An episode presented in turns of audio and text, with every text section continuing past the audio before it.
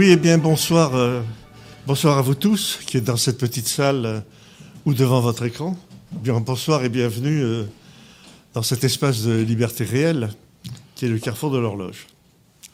Comme d'habitude, c'est bon les habitudes, notre séance va se dérouler en deux parties, mais elle aura un addendum, j'y reviendrai. Je vais faire d'abord les annonces de la paroisse, comme d'habitude, toujours. Bienvenue en cette période pascale, d'ailleurs. Puis je présenterai l'orateur, que vous connaissez d'ailleurs très bien pour la plupart d'entre vous, car c'est un habitué du, Carrefour de l'Horloge, et je m'en réjouis. Il intervient aussi dans d'autres cercles, toujours avec le même talent. Merci donc, cher Roland Hérault, d'avoir accepté d'être des nôtres ce soir. Nous avons reçu, vous vous en souvenez peut-être, le 24 mars, le professeur Jean-Louis Harwell, qui a détaillé pour nous l'histoire de la relation compliquée entre, entre l'Occident chrétien et l'islam conquérant. Comme vous le savez peut-être, des élections ont eu lieu dans notre pays. Henri de Lesquin tirera pour nous le 28 avril, notez cette date, le 28 avril, le bilan de ces élections présidentielles dans une rencontre doctrinale qui s'annonce, je pense, du plus haut intérêt. Le 12 mai, nous recevrons Michel Geoffroy, que vous connaissez sans doute aussi, pour une rencontre du jeudi sur le thème de son ouvrage, de son dernier ouvrage, Le crépuscule des Lumières. Je suis tombé par terre, c'est la faute à Voltaire, vous connaissez la suite. Deuxième quinzaine de juin, nous aurons, j'espère que je ne l'ai pas encore contacté, mais je pense qu'il sera d'accord, le plaisir de recevoir Marc Rousset, qui nous présentera sa vision du redressement de la France et de l'Europe. Il vient d'écrire un, ouvrage important et on l'a déjà entendu dans d'autres médias. Il est venu d'ailleurs ici, mais pas dans le cadre du Carrefour de l'Horloge. Il a été reçu, je crois, par Henri de Lesquin sur Radio Athéna. Et je vous, annonce enfin, ça c'est une première, au, au, cours du mois de septembre, une rencontre doctrinale qui, je pense, va compter dans les annales. Henri de Lesquin nous exposera une thèse particulièrement originale, les origines indo-européennes du christianisme.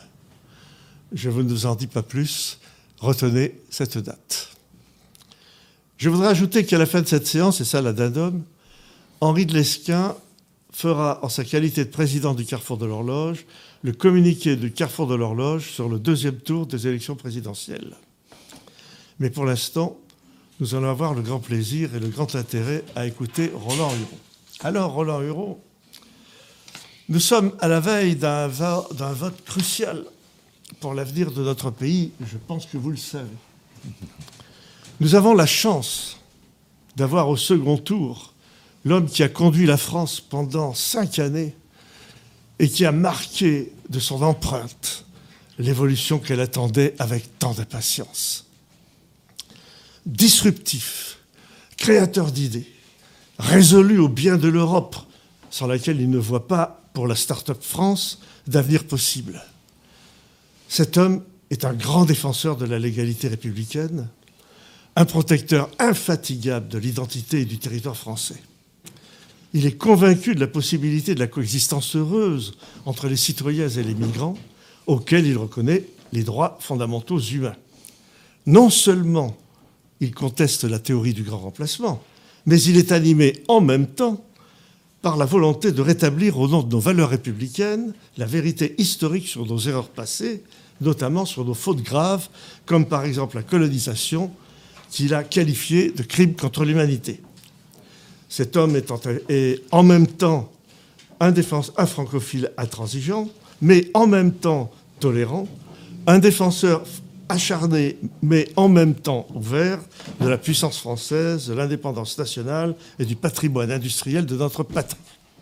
Et voilà que vous écrivez qu'il n'aime pas la France. Expliquez-vous, Roland. Oui. Je l'ai écrit pendant cinq ans. Peut-être plus parce que j'étais intervenu dans la campagne électorale précédente. J'ai fait euh, entre 20 et 30 articles euh, sur le dénommé Emmanuel Macron. Je suppose que c'est de lui que vous parliez. Et c'est pas du tout. c'est ça, vous avez gagné. C'est pas du, c'est pas du tout une compilation d'articles hein, que j'ai fait. Je voulais faire un, jour une synthèse Euh, d'abord parce que sur ce sujet-là, vous ne publiez pas euh, euh, n'importe où, hein, ni si facilement. Et en plus parce que je me suis dit qu'avant les élections, il fallait déniaiser une partie des Français, partie des Français qui s'imaginent qu'il n'a pas été si mauvais que ça. Que certes, on peut lui reprocher, les gens lui reprocheront tel ou tel aspect de sa politique étrangère, ce qu'il a dit en Algérie par exemple, d'autres lui reprocheront les lois de bioéthique. Euh, et il n'avait pas encore prolongé le délai de l'avortement de 12 à 14 semaines comme il vient de le faire, son dernier acte législatif à ma connaissance, ce qui est peut-être l'indice de quelque chose. mais, euh, mais quand même, il y a l'économie. Quoi. Il, y a, quand même l'économie, qui ne vaut pas si mal que ça. Alors, la dernière qui me l'a dit, et dont je vous dirai peut-être le nom tout à l'heure, et qui est connu, euh, je lui ai sauté dessus en lui disant Mais vous vous rendez pas compte, l'économie, c'est une catastrophe. C'est une catastrophe sur euh, beaucoup de plans, beaucoup de sujets. Enfin, tous les plans, pratiquement. Alors, voilà donc cette euh, synthèse, avec un titre qui a eu quelques succès, puisqu'il a été repris par des gens qui ne parlaient pas du tout de mon livre. J'ai vu euh, sur Internet des, articles qui euh, disaient la même chose. Et euh, c'est donc c'est bien, c'était le but. Hein. J'ai pas fait un procès en paternité chaque fois. Alors l'originalité par rapport à toute une série d'autres articles, livres qui ont été écrits, parce qu'il en a été écrit, beaucoup dès le début de son quinquennat, mais surtout dans la dernière année. Euh, c'est d'abord qu'il est écrit d'un point de vue qui n'est pas de gauche. Pour moi, c'est un point de vue de l'intérêt national. D'autres diront que c'est un point de vue de droite. Il est tout à fait extraordinaire et intellectuellement scandaleux que la critique de Macron ait été quasiment le domaine obligé euh, de l'extrême gauche ou de, gens, euh, en, en, tous les cas, très marqués à gauche. C'est ça témoigne d'une paresse intellectuelle euh, dans notre camp qui est bien connue, hein, bien connue et qui est probablement la principale raison pour laquelle nous ne sommes pas euh, au, pouvoir. Alors, d'autre part, donc j'ai voulu brasser en même temps tout le spectre des activités. ceux qui connaissent un petit peu mon curriculum savent à quel point j'ai été un amateur dans la fonction publique, passant de vrai, je la préfectorale à la diplomatie. Euh, je, vais, je, vais, quand même le faire si vous permettez. J'étais oui, bah, oui, pour très volontiers, oui. très volontiers, c'est de ma faute. Je, suis passé directement à la. C'est une erreur technique. Alors je voulais, je, voulais vous présenter. Je vous reproche Je rappellerai hein. quand même que Roland Hureau est un ancien élève de l'école nationale supérieure, de l'école nationale d'administration. Il a été universitaire, diplomate membre de plusieurs cabinets ministériels, il a été élu local et il a servi à la Cour des comptes. Donc ça veut dire quelqu'un. Et, sous-préfet, c'est pas mal. Et il a été aussi sous-préfet, donc ça veut dire quelqu'un qui connaît la boutique, si je puis dire. Euh, il a écrit de nombreux essais relatifs à la démographie, à l'économie, à la politique et à la religion, dont Gnose et Gnostique des origines à nos jours, qui a été publié chez Desclés de Brouwer en 2015. D'une crise à l'autre, aux éditeurs Perspectives Libres en 2017. La France et l'OTAN en Syrie, le grand fourvoiement, qui a été publié chez Bernard euh, Giovannangeli en 2019 et qui a d'ailleurs donné, lieu à une passionnante rencontre du jeudi, le 3 décembre 2020. Il vient de publier L'homme qui n'aimait pas la France, édition de Paris, euh, Max Chalet, je pense, euh, 2022. Voilà. Excusez-moi. Non, je vous en prie. Dans mes activités, vous n'avez pas euh, parlé de 12 campagnes électorales euh, euh, qui n'ont pas toutes été un succès, hein, ça, c'est certain, mais qui m'ont appris beaucoup de choses sur la, sur la France et les Français, et surtout sur l'homme. Sur l'homme. Georges Pompidou disait que le principal intérêt de la politique, c'était une meilleure connaissance de l'homme dans ses qualités, mais aussi dans ses défauts. Alors, en tous les cas, je me suis senti qualifié pour euh, faire un panorama de toutes les actions, peut-être pas de, la plupart des ministères, et de faire l'inventaire de ce qu'un journaliste a appelé tout le mal qu'il a fait. et encore, je n'ai oublié, depuis que le livre est sorti, j'ai découvert d'autres choses. Et puis, il y a le principal qui n'est pas là, euh, mais qui devrait être aujourd'hui à l'ordre du jour, c'est euh, le rôle qu'il a joué euh, dans le conflit ukrainien, pour l'envenimer, pour saboter les accords de Minsk. Ça, si Marine Le Pen a le culot de lui dire ça en face, elle surmontera le handicap que, soi-disant, les euh, la guerre d'Ukraine euh, fait peser sur les, candidats de, droite. Bon. Euh, et, tout ça, tout ça c'était en douce, hein, parce qu'il fait, fait beaucoup de choses en douce, mais qui ne sont pas des choses douces. Alors, j'ai beaucoup moins parlé de sa psychologie, parce que je crois qu'elle se résume à sa qualité d'idéologue, mais on peut approfondir. Il y en a d'autres qui en parlent. Il y a un professeur italien qui fait des conférences tous les cinq ans sur le sujet. J'espère qu'il n'en fera pas d'autres après. Euh, mais vous avez. Euh, je me suis concentré sur l'action. Alors, les différents chapitres du livre qui est à votre disposition, je crois, euh, sont des chapitres assez classiques. Mais j'ai commencé par un, un, mot qui me plaît assez c'est l'irrépublicain. Et ça, c'est une mesure préventive pour un deuxième tour, dont je pensais qu'il pourrait être celui que nous avons, et où il dirait l'union, euh, il brandirait les valeurs républicaines, euh, il appellerait à la rescousse tous les républicains. Or, euh, je pense qu'il a détruit la République, si tant est qu'il y avait un contenu dans ce mot, et je crois qu'il y en avait un au sens étroit de, régime constitutionnel et au sens large qui est celui de Jean Baudin euh, euh, des Respublica, la chose publique. c'est, je, pense qu'il l'a détruit dès son élection. C'est une élection totalement irrégulière où a été violé de manière flagrante un des principes de la Déclaration des droits de l'homme. Alors je sais bien que la Déclaration des droits de l'homme était signée par Louis XVI, mais il a été intégré tout de même euh, euh, à notre tradition républicaine, et c'est la séparation des pouvoirs. Là où les pouvoirs ne sont pas séparés, euh, il n'y a point de constitution. Donc point de constitution, donc pas d'élection valide, donc pas de pouvoir légitime. Nous avons eu affaire à une violation manifeste et grossière de, de, ce principe au travers de l'affaire Fillon, qui lui a permis d'être élu. Sinon, c'est Fillon qui était élu. Bon, il y en a d'autres. Il y a les déclarations de patrimoine, c'est moins important. Mais enfin, qu'il ait déclaré cette fois-ci 500 euh, 000 euros de patrimoine, ça fait. Et qu'il ne soit pas attaqué tant et plus par ses adversaires, ni du premier ni du second tour, sur cette euh, déclaration euh, mensongère et rocambolesque, c'est quand même, quand même grave. J'ai quelques développements sur le fait que le type euh, de réseau à la tête duquel il se tient n'a pas grand-chose à voir avec euh, celui des, des républicains de la Troisième République, qui, était, euh, qui avait, qui, avait une, une, attitude très différente, et d'ailleurs qui ont très honorablement défendu la France entre, et même fait gagner la France entre 14 et 18.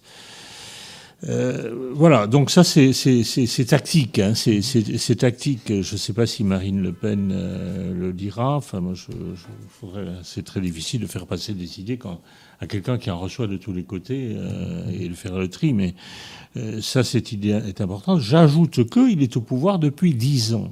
Parce qu'en faisant ce livre, je me suis intéressé à ce qu'il avait fait avant d'être président de la République. Et il a été le conseiller principal de Hollande. Il a été d'abord conseiller économique euh, à l'Élysée, et ensuite, et plus que ça, directeur adjoint de cabinet. Et ensuite, il a été ministre de l'économie et des finances. Mais je me suis rendu compte qu'en réalité, sa marque, la marque de son euh, attitude, de sa mentalité, se trouvait dans pratiquement tous les actes de Hollande. Mmh.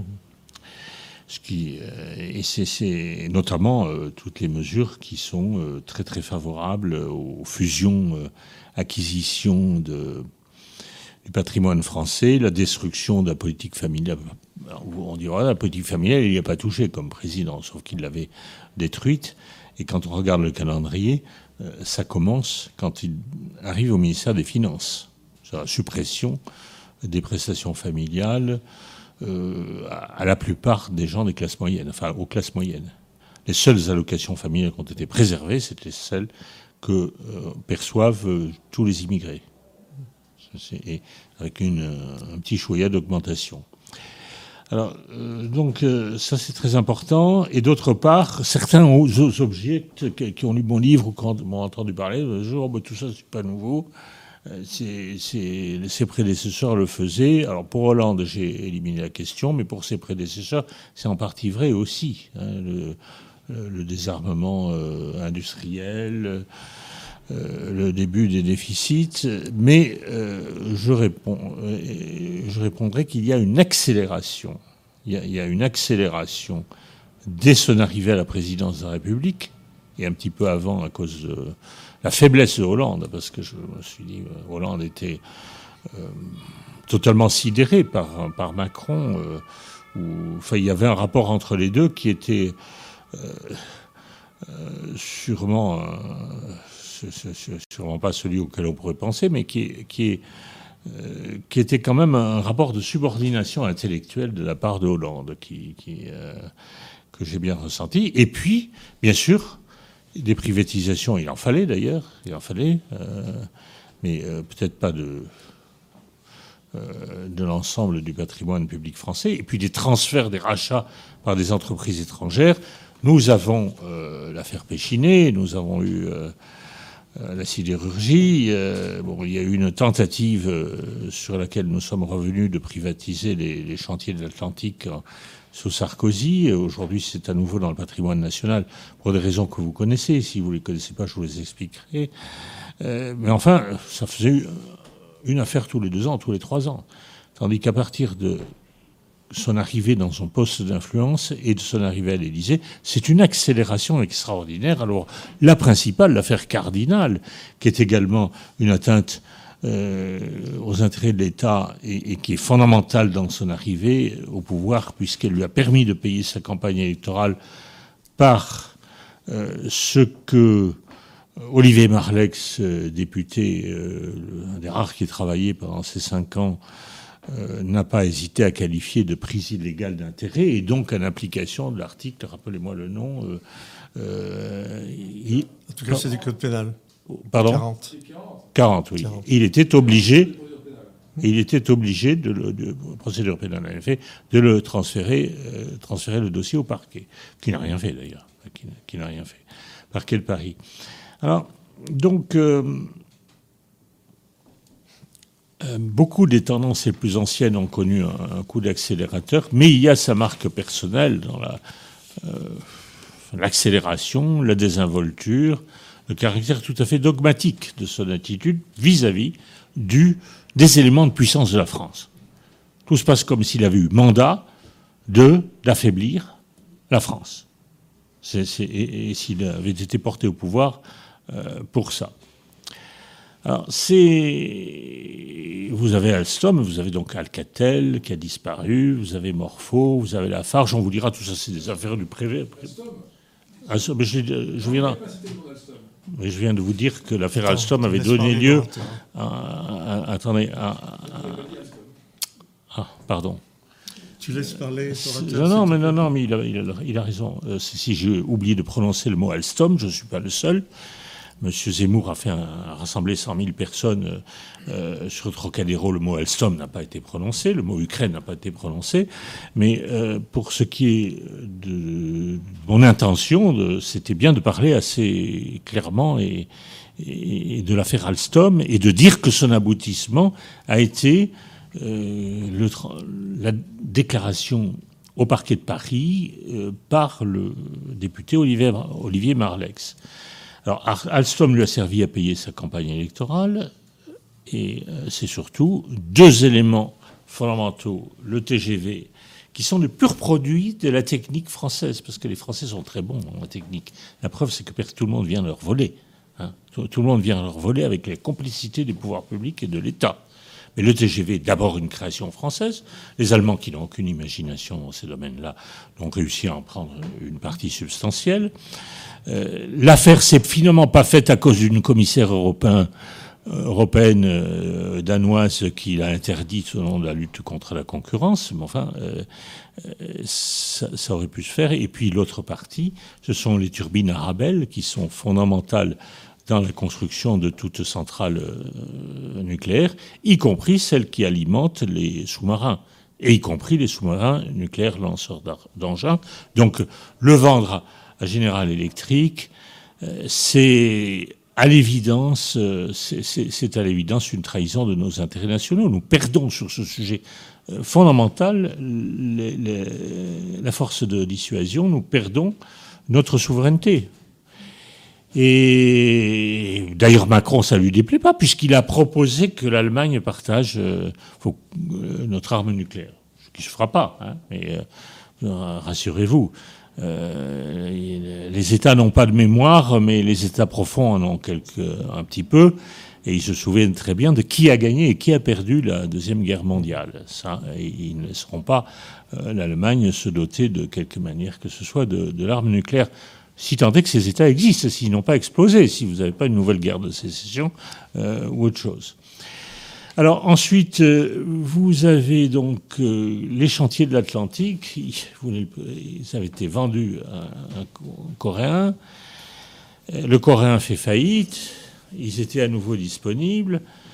Et puis, euh, ils n'ont pas été, euh, finalement, ils n'ont pas été vendus parce que le, celui qui devait l'acheter, c'est l'italien Fincantieri. Fincantieri, c'est euh, l'équivalent de notre euh, privatisé, hein, privatisé, avec une très forte coopération avec la Chine, et on ne sait pas très bien qui joue le rôle principal.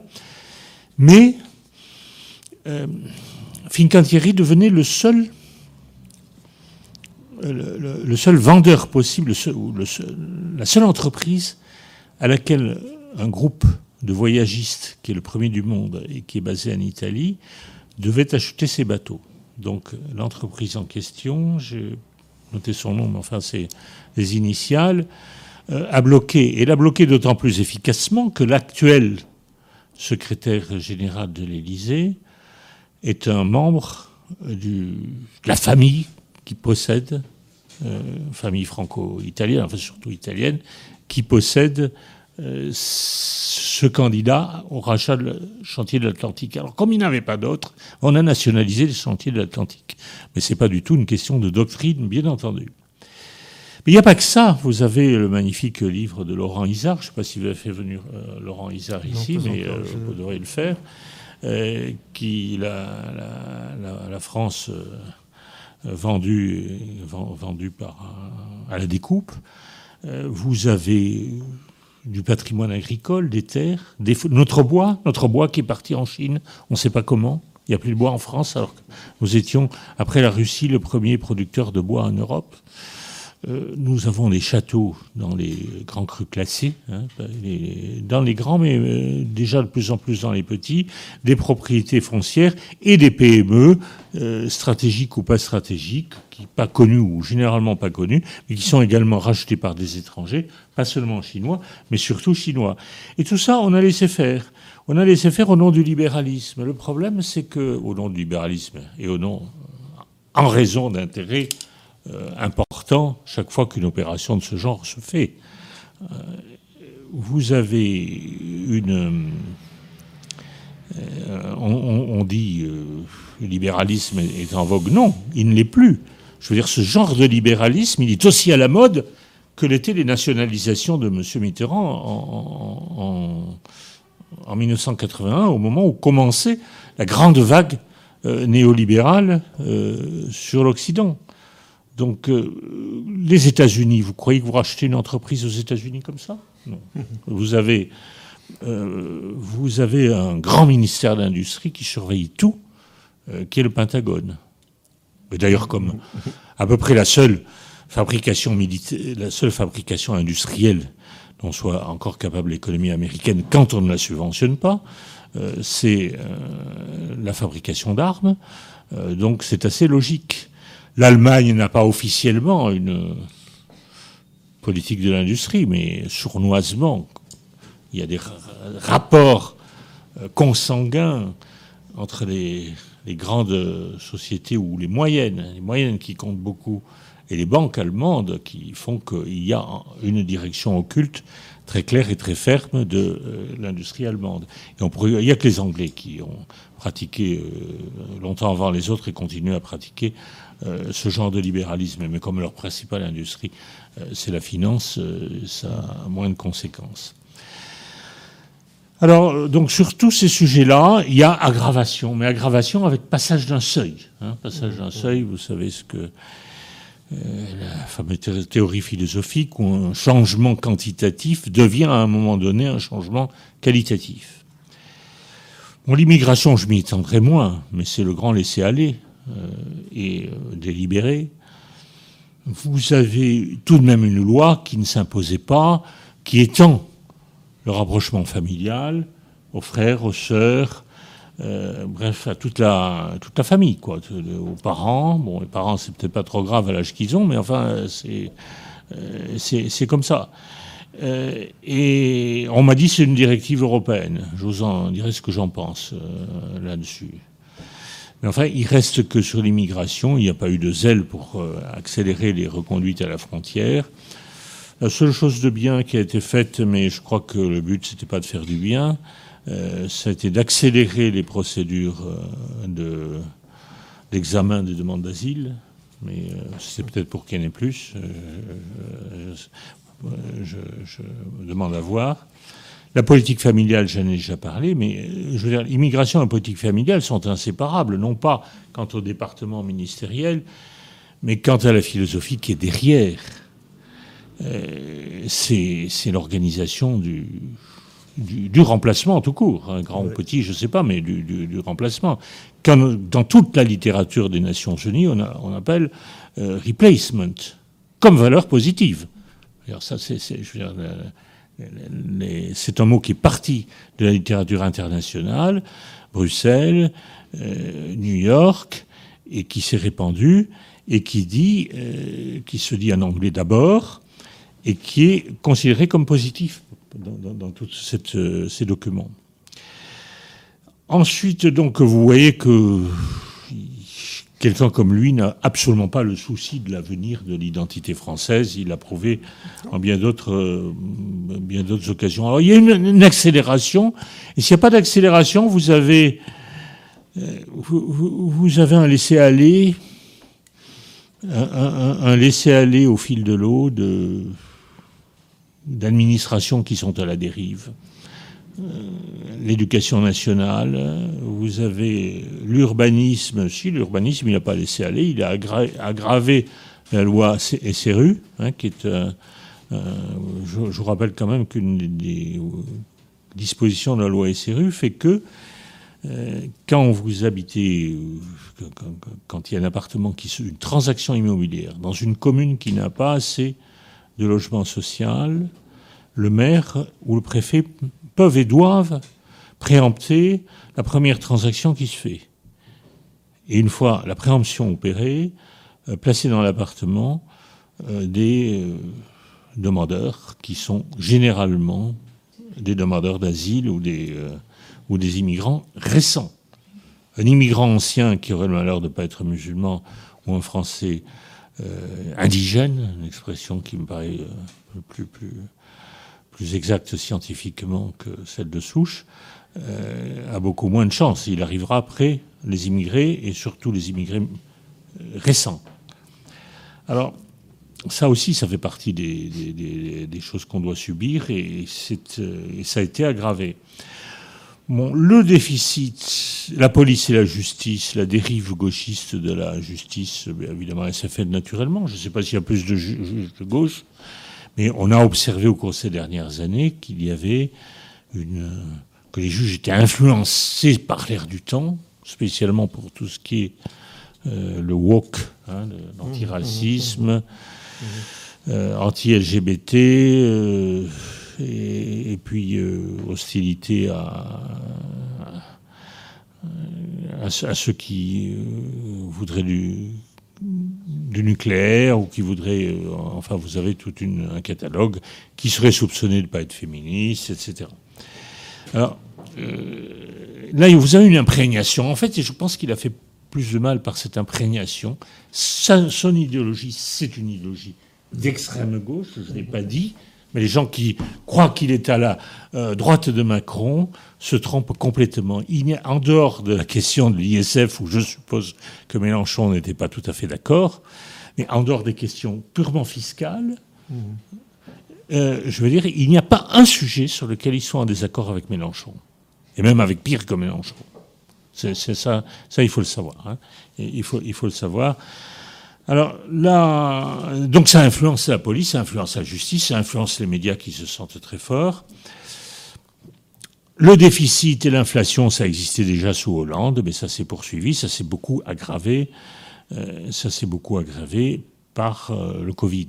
Hein, on n'est pas le seul pays euh, touché de cette manière-là, mais il n'y a jamais, comme toute la gauche, la gauche c'est oui à l'Europe, oui à la stabilité des prix, aux conditions que pose l'Europe à la continuation de l'euro, euh, mais non aux efforts qu'il faudrait faire pour euh, rendre ces orientations cohérentes. Et ça, en cela, il n'est nullement différent de Hollande. Euh, peut-être même des prédécesseurs de droite aussi. Il hein. faut, voir les communes, et puis le reste, il a laissé faire l'administration. Je veux dire, euh, la procédure complètement folle de fusion des communes, euh, il l'a pas accéléré à ma connaissance, mais il l'a laissé faire. Et la bioéthique. Alors là, la bioéthique, c'est un coup d'accélérateur absolument extraordinaire, euh, qui est celui que vous savez, enfin, mais, mais, mais, il est significatif y a quelque chose de diabolique, il faut bien le dire, que son dernier acte législatif, ce soit de prolonger le délai légal de l'avortement de 12 à 14 semaines, contre l'avis unanime du corps médical, contre le Sénat, alors que personne ne lui demandait. Qui a été le donneur d'ordre là-dedans? J'aimerais savoir. Hein, J'aimerais savoir. Mais la loi principale de bioéthique, vous y trouvez les chimères hommes-femmes, vous y trouvez la possibilité d'avoir recours à la GPA, même si vous avez un partenaire ou un mari ou une euh, qui est euh, en parfaite santé, euh, avec lequel il est facile de faire, d'avoir des enfants par des moyens simples. et donc ce qui ouvre un marché, ouvre la France au marché mondial d'une procréation qui pourrait devenir très largement artificielle moi, j'ai suggéré nom de la discrimination, euh, non-discrimination, euh, on n'indique pas sur les ampoules de, sperme la race du donneur. Mais ça n'a eu aucun succès. Je suis que les commissions euh, compétentes ont, écarté cette suggestion. on pourra peut-être le faire un jour. donc sur ces sujets-là, moi, j'applique. Euh, alors, quand il y a eu des, quand il y a des réformes, c'est des fausses réformes, comme euh, la réforme euh, du lycée par l'éducation nationale. J'ai la théorie du rail, c'est-à-dire que nos administrations pensent de manière idéologique. Et l'idéologie, c'est trois idées simples une vision messianique ou à tout le moins progressiste. c'est une attitude complètement manichéenne, avec la lutte du bien, les, partisans du bien contre le mal. Mmh. il faut cette dimension religieuse pour être méchant et manichéen. C'est-à-dire que si vous n'avez pas le sentiment d'accomplir une œuvre historique avec un, euh, grand, euh, grand O, euh, vous êtes, vous n'avez pas d'éléments pour être, pour être forcené et agressif contre vos adversaires. Il n'y a aucune raison. Comme, et, si on est aujourd'hui aussi agressif contre la Russie, euh, c'est pas c'est pas la Russie historique en tant que telle. C'est parce que Poutine, comme tous ceux qui ont vécu l'idéologie au XXe siècle, ben, est allergique aux idéologies du, XXIe siècle. Donc ils sentent là-haut, là-haut, Washington, New York, je sais pas où, euh, San Francisco, ils sentent, mais aussi Paris, euh, ils sentent qu'il y a là un mode de résistance à ce processus idéologique qui rend vain et dépourvu de sens ce qui est leur propre attitude. Du coup, ils se retrouvent. Euh, ça explique la haine contre Trump, la haine contre les Russes, et aussi la haine de tout ce qui euh, n'est pas politiquement correct sur le territoire français. Alors Macron est entièrement dans ce processus, et les administrations ont toute une idéologie, mais souvent des idéologies plus faibles plus ou moins faibles. Bon, l'égalitarisme à l'éducation nationale, c'est une idéologie forte, mais euh, pas si forte, pas, au point de susciter un climat de guerre civile. Et puis il y a longtemps qu'on a vu qu'elle se retournait euh, contre son but, selon la loi de Hayek qui a étudié le phénomène idéologique, l'effet contraire au but recherché, qui est qui c'est pas quelque chose qui arrive quelquefois quand vous êtes dans un processus idéologique. Ça arrive toujours. Donc c'est pour ça que des réformes qui sont faites avec de bonnes intentions apparentes, qui ont permis à des dizaines de ministres de se succéder euh, pour faire des beaux discours, euh, allant dans le sens du, progrès, euh, sont pratiquement toutes nocives et malfaisantes. Elles sont d'autant plus malfaisantes que les hommes politiques n'ayant pas, ou de moins en moins, de pensée propre, et même s'ils en ont une d'ailleurs, euh, se voient dictés par des administrations qui ont une ligne idéologique. Alors cette ligne idéologique de chacune des administrations, moi je l'appelle la, théorie du rail, parce que quand vous avez un nouveau ministre qui arrive ou euh, que vous avez euh, quelqu'un qui, qui vient voir son copain au ministère en lui disant j'ai 24 heures pour produire une page dans le programme de mon candidat sur l'éducation nationale, sur l'administration communale, etc., qu'est-ce qu'on lui propose? C'est d'aller un petit peu plus loin dans le sens qu'indique le rail. Et c'est toujours, toujours comme ça. C'est pour ça que je redoutais, enfin je redoute encore, euh, que ceux qui euh, seront au pouvoir euh, dans quelques, jours ne fassent pareil, s'il n'y a pas un travail de prévention. et les administrations, il ne faut pas les... À mon avis, elles obéissent. Hein. C'est quand même des gens qui sont faits pour obéir et euh, c'est pas sûr si, vous avez un, président ou un premier ministre qui leur dit non, ça sera pas comme ça. Celui qui a su le mieux le faire, c'est Pompidou.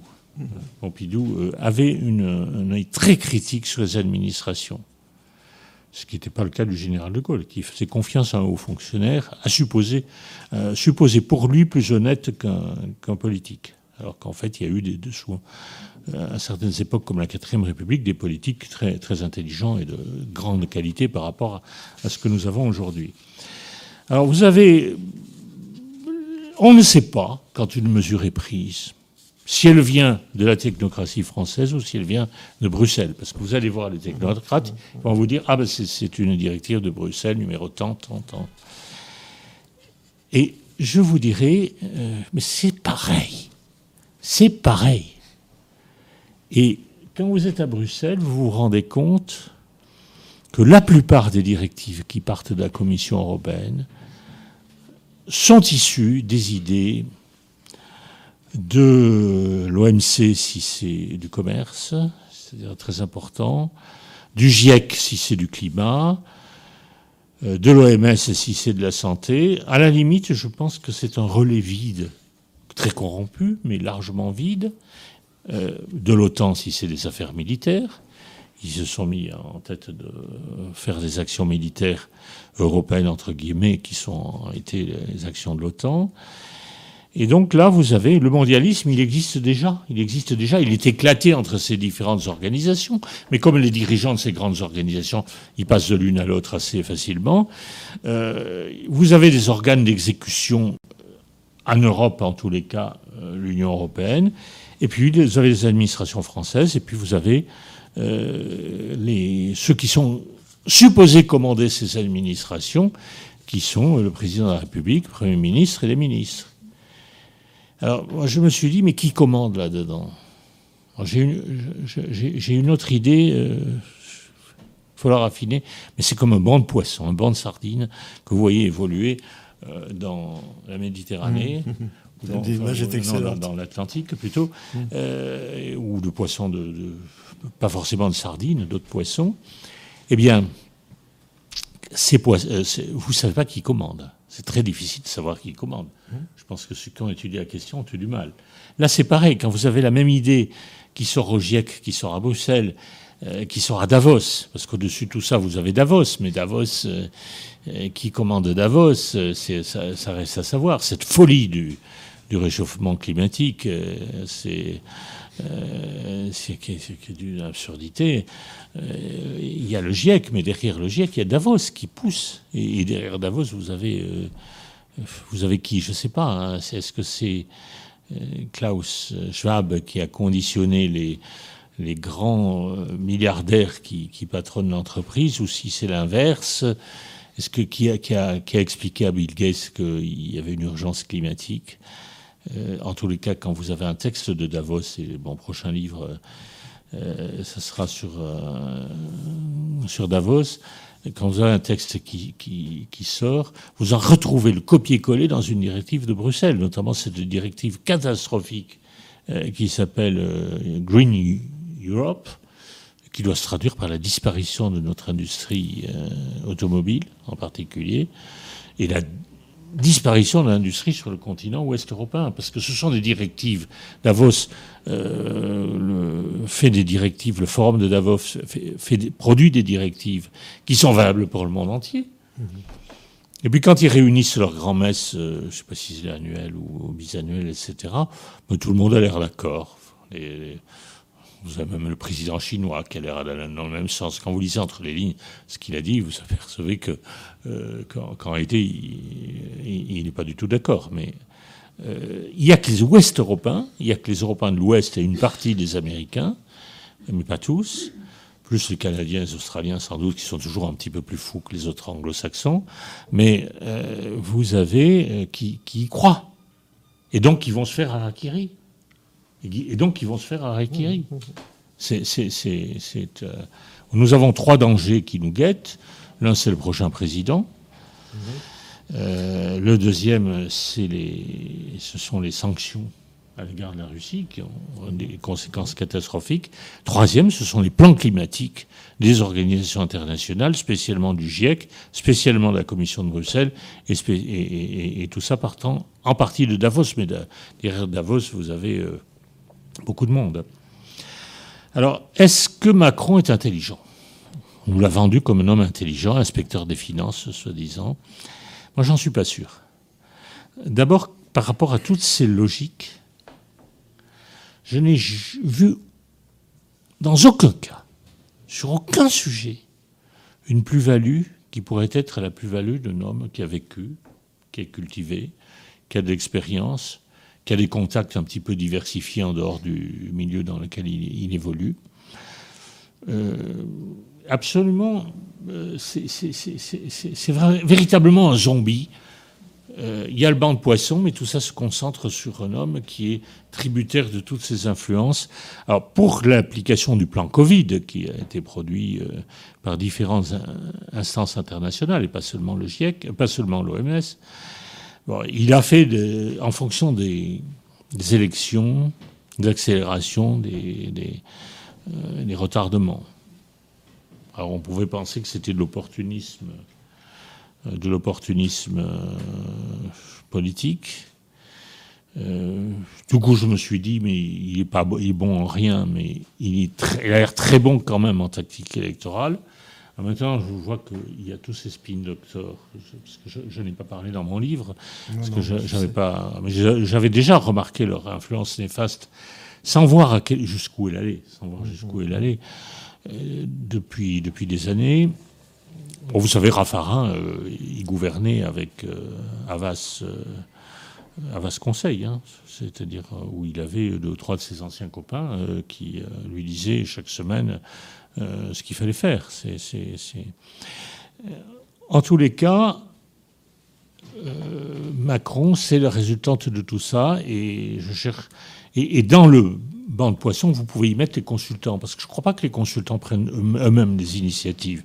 on, sait très bien, quand on fait le métier de consultant, qu'il faut répondre aux attentes du client. Et s'il y a un consensus, un microclimat avec un consensus particulier sur un sujet donné, le consultant, il met ça en musique. Hein. C'est souvent comme ça. Voilà, alors je ne sais pas si. Je ne saurais pas dire si, les. Euh, qu'est-ce que. Bon, je ne vais pas traiter, vous le trouverez dans le livre, la volonté d'écraser les classes moyennes et la propriété privée. Tout simplement parce qu'on a réduit tous les impôts que payait toute la population, comme la taxe, la taxe d'habitation. Le contraire la politique libérale de Mme Thatcher. C'est pour ça que quand on me dit c'est un libéral, c'est un libéral.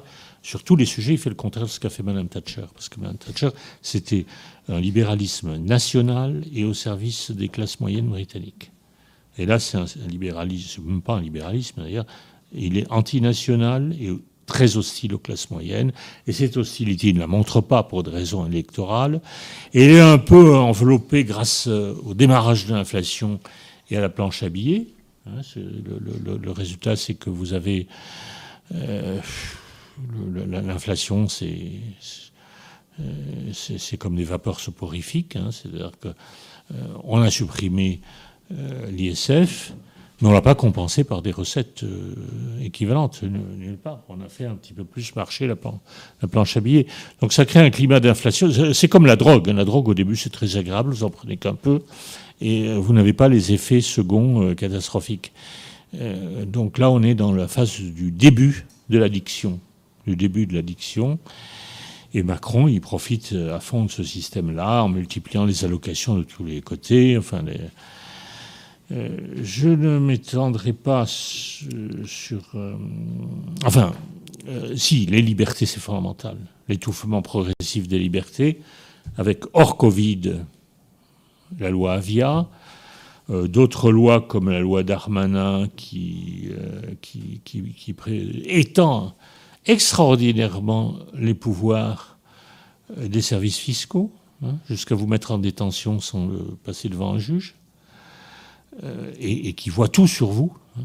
Ça c'était déjà le cas, mais ça s'est bien aggravé vous avez toute une série d'atteintes aux libertés, parallèles à celles de la Commission européenne, parallèles à celles qui s'exercent au plan international à titre privé par euh, les GAFAM. Hein, ça, c'est euh, qu'on ne connaît que trop bien. Alors, est-ce qu'on appelle ça un libéral? Et, puis, euh, le Covid a aggravé toutes ces mesures avec des atteintes à la propriété, des atteintes à la liberté d'aller et de, venir, des atteintes à la liberté du travail, des atteintes à la liberté d'entreprise, de toutes sortes. Et un état d'urgence euh, qui n'était sans doute pas justifié. Moi, je pense qu'il faut revoir le vocabulaire. Vous ne gagnez jamais une guerre idéologique si vous employez les mauvais mots. Ah, c'est un libéral, c'est un libéral. Il est très content d'être un libéral. Parce que pour la masse des citoyens français, un libéral, c'est quelqu'un qui, euh, qui, a la poche généreuse, qui va vous payer. si, vous allez, euh, si vous invitez à déjeuner, c'est lui qui va payer. Euh, c'est ainsi de suite. de même, il ne faut pas dire l'Europe fédérale. L'Europe fédérale, c'est gentil. Un fédéral, c'est quelqu'un qui réconcilie des gens qui ne pensent pas pareil. C'est l'Europe. Et, tout ça, c'est faux. C'est-à-dire que la bonne propagande, c'est la vérité des mots.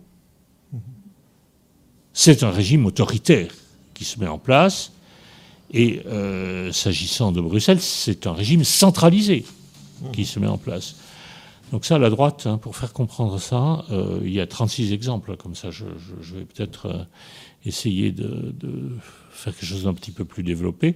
Pour moi, c'est pas un libéral. Je veux dire, l'univers occidental, vous avez un type un type qui est basé à San Francisco, et parce que vous avez dit sur, fait un tweet pour dire que les vaccins étaient dangereux, qui, qui, avait beaucoup de morts. Euh, le lendemain, on vous coupe Twitter, on vous coupe votre accès à Facebook. Et c'est ça, un régime libéral. N'oublions pas qu'historiquement, enfin, il y a peut-être des gens qui connaissent le sujet mieux que moi, euh, l'essor du libéralisme politique est parallèle à l'essor du libéralisme économique. Et je crois même que le libéralisme politique, en tous les cas en France, euh, a précédé le libéralisme économique. C'est, où ils sont allés euh, de pair. C'est pas un régime libéral du tout. Euh, c'est pas encore un régime autoritaire. On est comme à l'automne. Vous êtes, vous faites votre footing autour d'un lac. euh, vous voyez des plaques de glace, mais euh, ça ne s'est pas encore consolidé. Puis vous passez la semaine suivante, les, places, les plaques de glace sont, sont soudées, puis les canards sont plus là.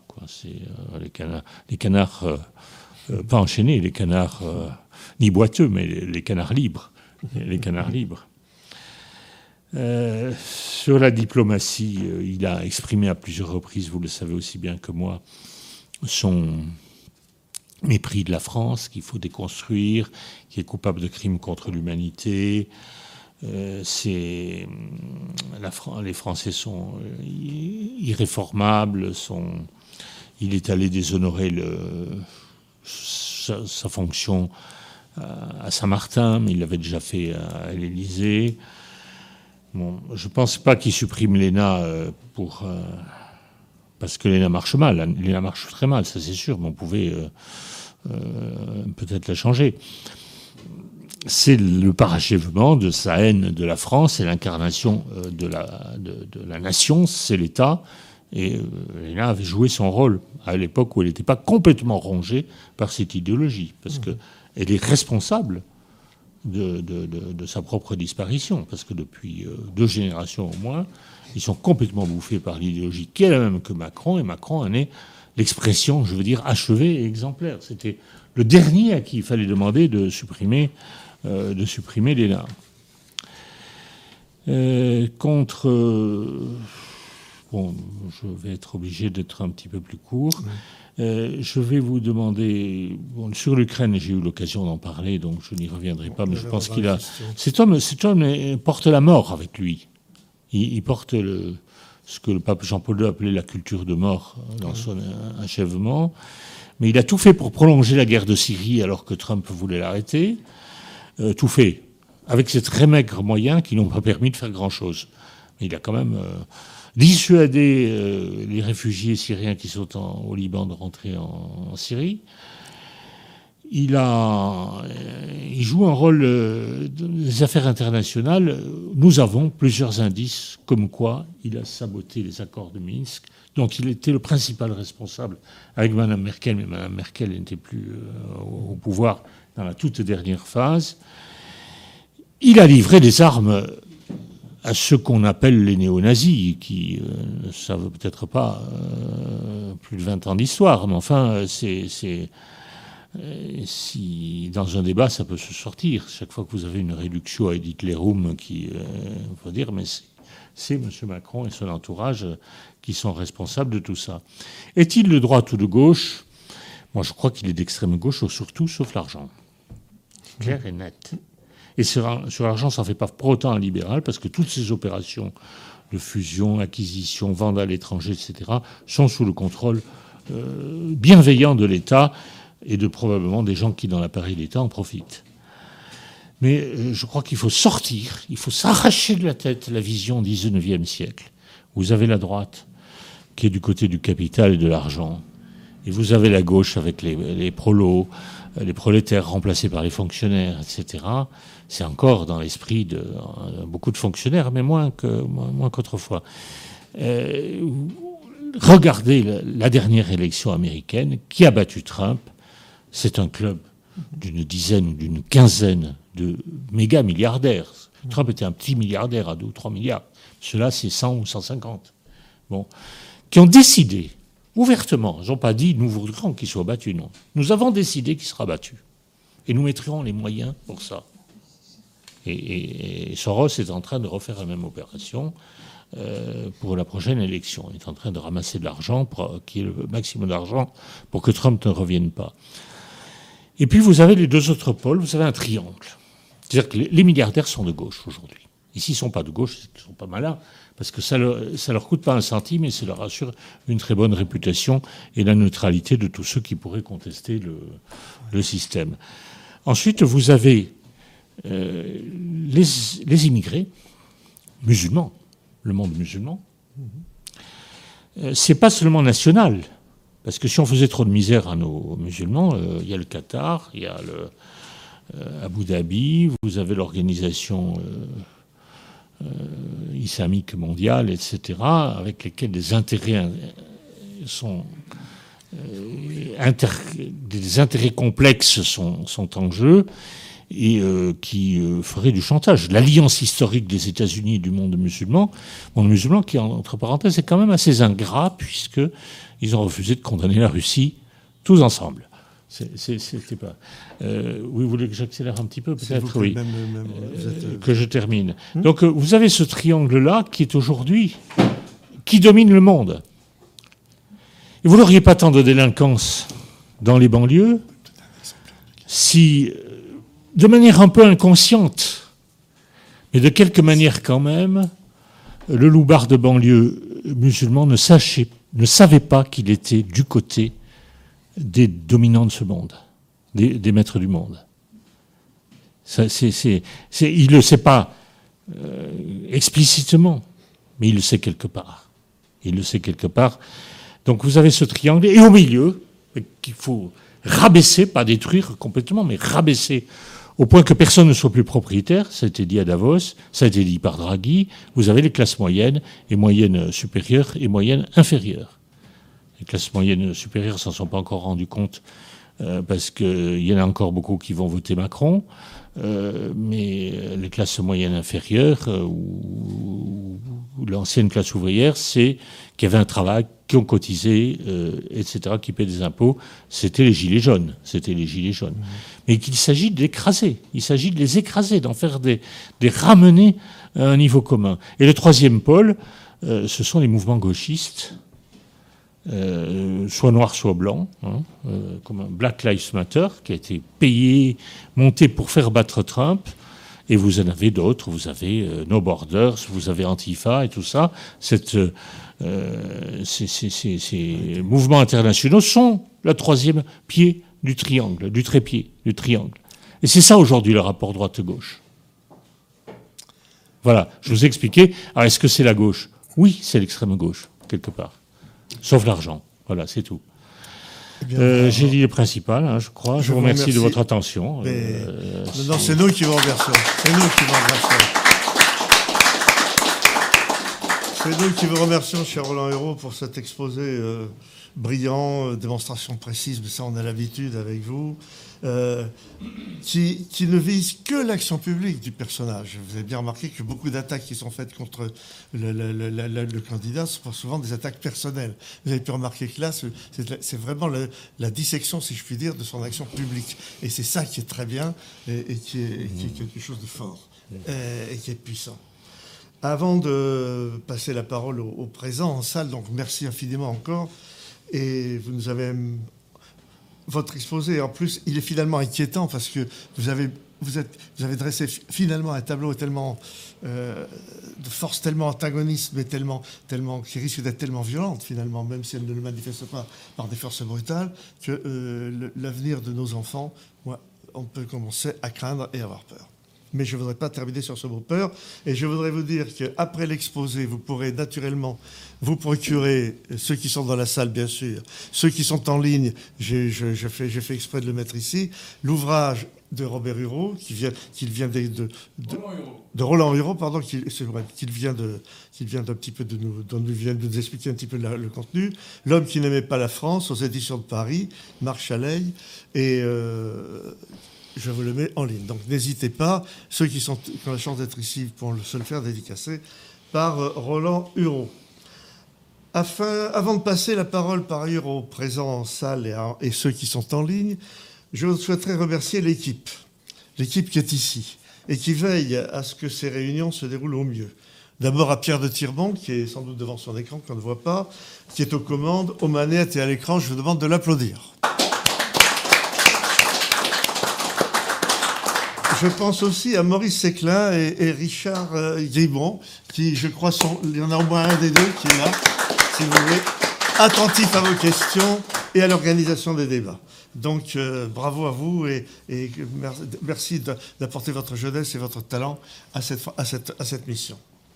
Donc, euh, bien entendu, il va y avoir des questions et j'imagine qu'Henri euh, aura certainement quelque chose à dire. Avant cela, je voudrais juste vous, poser deux questions. Vous ne serez pas obligé d'y répondre tout de suite, vous, à votre, à votre guise. Hein. Est-ce que vous ne pensez pas que dans, ceux qui tirent les ficelles qu'il soit aux États-Unis, qu'il soit à Gavos, qu'il soit je ne sais où, il y a le sentiment réel et profond d'appartenir au camp du bien? Ce qui veut dire qu'ils sont persuadés que leur action est bonne. Elle est divinement bonne. C'est-à-dire que Dieu est avec eux et ils agissent pour, le bonheur de l'humanité parce que Dieu le veut. Et si on leur oppose la moindre objection ou que l'on essaye de discuter avec eux et on leur apporte le moindre argument, immédiatement, ils nous considèrent non pas comme des, contradicteurs politiques, mais immédiatement comme des gens du mal. Et donc le discours se déplace de la, de la, de la, de la libre discussion politique à la, à la, à la, à la contestation, à la, à la, à la comment dire, au fait que vous êtes moralement condamné. À la haine, et à la haine. Elle a une haine abyssale, oui, oui. Mais écoute, je n'ai pas eu le temps de le dire parce que, en fait, c'était un peu à la fin, j'ai accéléré. Mais le ciment de ce triangle, c'est l'idéologie que je n'appellerai pas moi ni néolibéral ni pseudo-libéral, qui, qui est, il faut trouver d'autres mots. Mm -hmm, hein. mm -hmm. Et celui qui aura trouvé le, on, on, tue avec le mot, quand le mot bien choisi, mais euh, vous ne le trouvez pas tout de suite. Donc euh, oui, euh, le ciment, c'est l'idéologie. C'est-à-dire, c'est un, un, mode, de, de, un processus de type idéologique euh, qui ressemble qui ressemble à celui du monde soviétique, parce que les, les soviétiques mais aussi les, bon, les Polonais intelligents, il n'y en a pas beaucoup en ce moment, mais euh, les Hongrois, les Tchèques, etc., ils disent, mais euh, tout ce qui se passe dans le monde occidental aujourd'hui, nous l'avons connu. Ce qui se passe à Bruxelles, nous l'avons connu. C'est pour ça que nous ne sommes pas pour. Donc le décalage, c'est même pas un décalage euh, qui date du, du schisme de, euh, de, de, de, je sais pas, 1054. C'est un décalage entre ceux qui ont vécu sous la férule d'un régime idéologique qui était le communisme, et euh, ceux qui n'ont pas vécu et qui sont en train de le connaître progressivement. Mais c'est une idéologie qui a beaucoup de différences, mais qui n'en est pas moins, euh, qui, a, qui, a, beaucoup de différences, qui a un mode de fonctionnement différent, mais qui est en train de se durcir, de devenir oppressive et qui peut euh, être in fine aussi dangereuse. Enfin, elle est déjà très très dangereuse pour certains. Euh, mais euh, si vous restez tranquille dans votre coin, on vient pas trop vous embêter. Euh, mais... Et surtout qu'il neutralise le débat. Qui neutralise tout débat. Moment, à tout partir débat. du moment où vous êtes considéré comme un pêcheur, comme, eh bien, hmm. vous, vous n'avez plus aucune crédibilité si vous voulez. Et c'est ça, c'est ça le problème, Alors, vous, à mon avis. Oui, bien sûr. Vous avez euh, Churchill oui. qui, a, qui, a, mis un, un mot prophétique. C'était je ne sais pas exactement quand il a dit, mais euh, la prophétie de Churchill qui voyait dans le futur des régimes autoritaires s'installer au nom de la liberté. Mmh. Au nom de la liberté. C'est exactement ce qui se passe. Donc vous avez le ciment de l'idéologie. Et, et l'idéologie, elle a son fonctionnement propre à la limite. Hein. Je, bon. Et puis vous avez le ciment des intérêts aussi. Parce que dès que vous avez l'idéologie, vous avez des intérêts. Des intérêts de toutes sortes qui grenouille là derrière, parce que euh, l'idéologie va avec la corruption. L'idéologie va avec l'autorité, l'autoritarisme et la corruption. Et, la corruption. Et dans un monde, euh, j'ajoute une autre loi qui a été formulée par Jean-Jacques Rousseau, mais peut-être euh, d'autres avant lui, et c'est que euh, plus l'espace politique est grand, plus il doit être autoritaire, et voire totalitaire s'il est assez grand.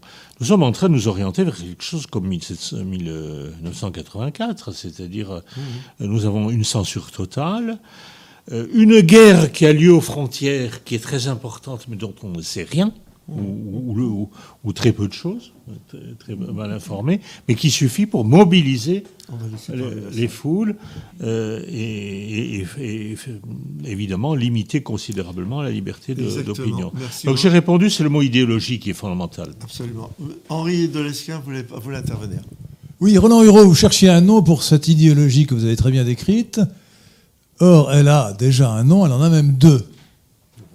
Il y a d'abord le nom que lui donne Emmanuel Macron lui-même. Il l'appelle le progressisme. Alors c'est un terme. Laissez-moi finir. C'est un terme de propagande, évidemment, parce que ça veut dire qu'on est pour le progrès, et que ceux qui sont contre cette idéologie sont des réactionnaires qui sont contre le progrès. Mais en réalité, euh, sur le plan euh, de la philosophie politique et de l'histoire des idées, elle a un nom qui, qui depuis, qu'elle a depuis 2350 ans, c'est le cosmopolitisme. Euh, L'égalitarisme dont vous parlez, c'est la gauche. La gauche, c'est l'expression idéologique de l'utopie égalitaire, et elle a historiquement deux pôles antagonistes le collectivisme, qui a donné le socialisme et le marxisme, d'une part, et le cosmopolitisme, qui a cheminé par différentes façons jusqu'à nos jours, et qui, après la révolution cosmopolite de 1968, est devenu l'idéologie dominante. Et qui veut faire disparaître les frontières, les frontières extérieures et physiques des peuples, c'est le mondialisme, et les frontières intérieures et morales du peuple, de la société, c'est le nihilisme, l'immoralisme, la, GPA et tout ce que vous voulez, le mariage homosexuel. Bon, voilà, donc euh, il y a un nom, et, il faut, je crois, appeler les choses par leur nom pour euh, des raisons de, de, dialectique politique. Je réponds tout de même, parce que c'est un vieux débat que nous avons avec. Euh, Excusez-moi, je suis obligé. Non, non, mais moi, ça marche, non. J'ai un vieux débat que nous avons avec Henri. D'abord, je cherche un mot qui soit opérationnel politiquement. Hein. Je ne vois pas un meeting contre le cosmopolitisme. Les gens, ils vont déjà partir à la moitié du mot. Euh, en tous les cas, ne pas laisser les bons mots à l'adversaire. Vous pouvez prendre les mots que vous voulez. Ne pas dire qu'ils sont libéraux, qu'ils sont pour le progrès, et que vous ne l'êtes pas. Et progressiste est un mot mensonger. Je crois au progrès des sciences et des techniques. Il est incontestable. Mais je ne crois pas au progrès politique, ni au progrès des sciences humaines, qui sont la plupart du temps des, fumisteries.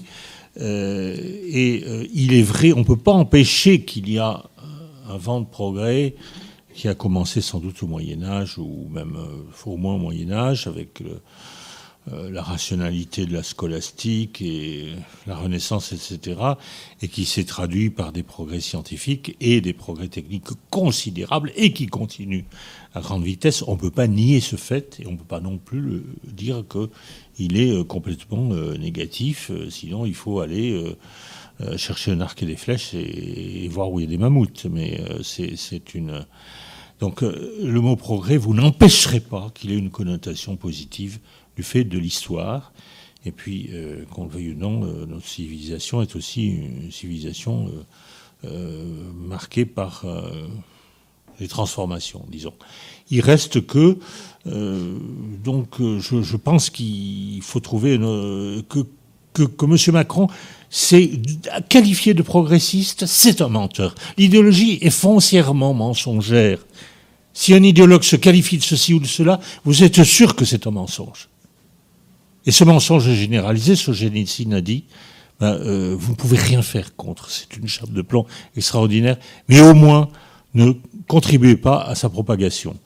Euh, quant à, alors, euh, moi, je, veux le, mot juste, le mot juste, et le mot qui serve dans le combat, combat politique, parce qu'on ne gagne pas les combats politiques avec des mots trop compliqués. Euh, mais il faut que ce soit des mots justes. Des, des mots justes. Fédéralisme, par exemple. Y a-t-il un mot plus mensonger que fédéralisme européen Hein, mais il y, en a tellement d'autres. Euh, euh, j'en ai listé des, dizaines, oui. Merci beaucoup. Y a-t-il des questions des internautes Il y a plusieurs questions des internautes. Maxence de Touraine demande euh, que dire de la lutte des âges qui est à l'œuvre sur le plan électoral compte tenu de l'inclination de la population retraitée pour Macron, dont témoignent les, les enquêtes sociologiques? Oui, mais c'est très intéressant. C'est pas des générations différentes, hein, parce que les mêmes qui auraient voté euh, Marine Le Pen il y a 10-15 ans, ils passaient 70 ans, ils votent, euh, ils voteront Macron. ça a toujours été comme ça avec le suffrage universel. Les gens âgés sont plus légitimistes et puis pratiquement, euh, pour des raisons qu'il faudrait étudier dans les mécanismes du cerveau, on change plus de vote, plus d'avis à partir de 60 ans. C'est une autre question, on va commencer, après on passera à la salle. Hein. D'accord. Euh, quelqu'un demande ce que vous pensez du retour au CETENA prôné par les deux candidats. Ah ben, pour une fois qu'ils sont d'accord sur une bonne idée, c'est euh, oui, je suis pour. Oui, mais ça ne résoudra pas tous les problèmes de la France. Hein. Ils sont beaucoup plus lourds que ça. Oui. Est-ce qu'il y a des questions dans la salle? On va repasser, Avant de passer la, repasser la parole aux internautes. Quelqu'un a-t-il envie de réagir, d'intervenir? Internaute, messieurs, allez-y, mesdames, messieurs, allez-y. Euh, quelqu'un demande si la fin de LR est irrémédiable.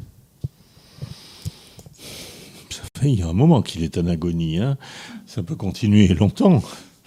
Je ne sais pas, A priori, mais vous savez, on, termine, on achève que ce qu'on remplace. Hein. si, c'est sûr que si Zemmour avait réussi son opération, il aurait pu, avec une bonne organisation, prendre la place de LR. Si Marine Le Pen perd, va être, le RN va être considérablement dévalué, et là, il y aura un espace qui va s'ouvrir est-ce qu'il va être occupé par une résurrection de LR Très franchement, nous ne le pensons pas, ni les uns ni les autres. C'est ça, ça, ça, ça, c'est clair. Je ne crois pas beaucoup qu'il y ait des solutions purement institutionnelles au le, RIP, le je sais pas quoi, le RIC, le RAC, le, euh, aux, problèmes qui se posent. C'est assez. Mmh. Euh, me semblait qu'il y avait quelque chose que j'avais oublié de, Je, vais poser encore une question. Pardon, terminez, je vous en prie. Terminez, Roland. Non, non. Je vais poser encore une question, puis après je repasserai la parole oui, aux oui. Ah bah si, le débat n'est pas clos, d'accord. Euh, vous avez parlé, vous avez très bien mis en perspective l'utilisation par les administrations publiques des cabinets de conseil. Ça, j'ai bien aimé votre intervention, parce que notamment quand vous avez expliqué que d'autres avaient bien avant utilisé notamment Avas Conseil pour se servir. Alors, moi, je crois que euh, ne, pensez-vous pas qu'il y a quand même une petite une évolution? Et c'est ça ma question. Ah, si, si, c'est gravé, comme tout.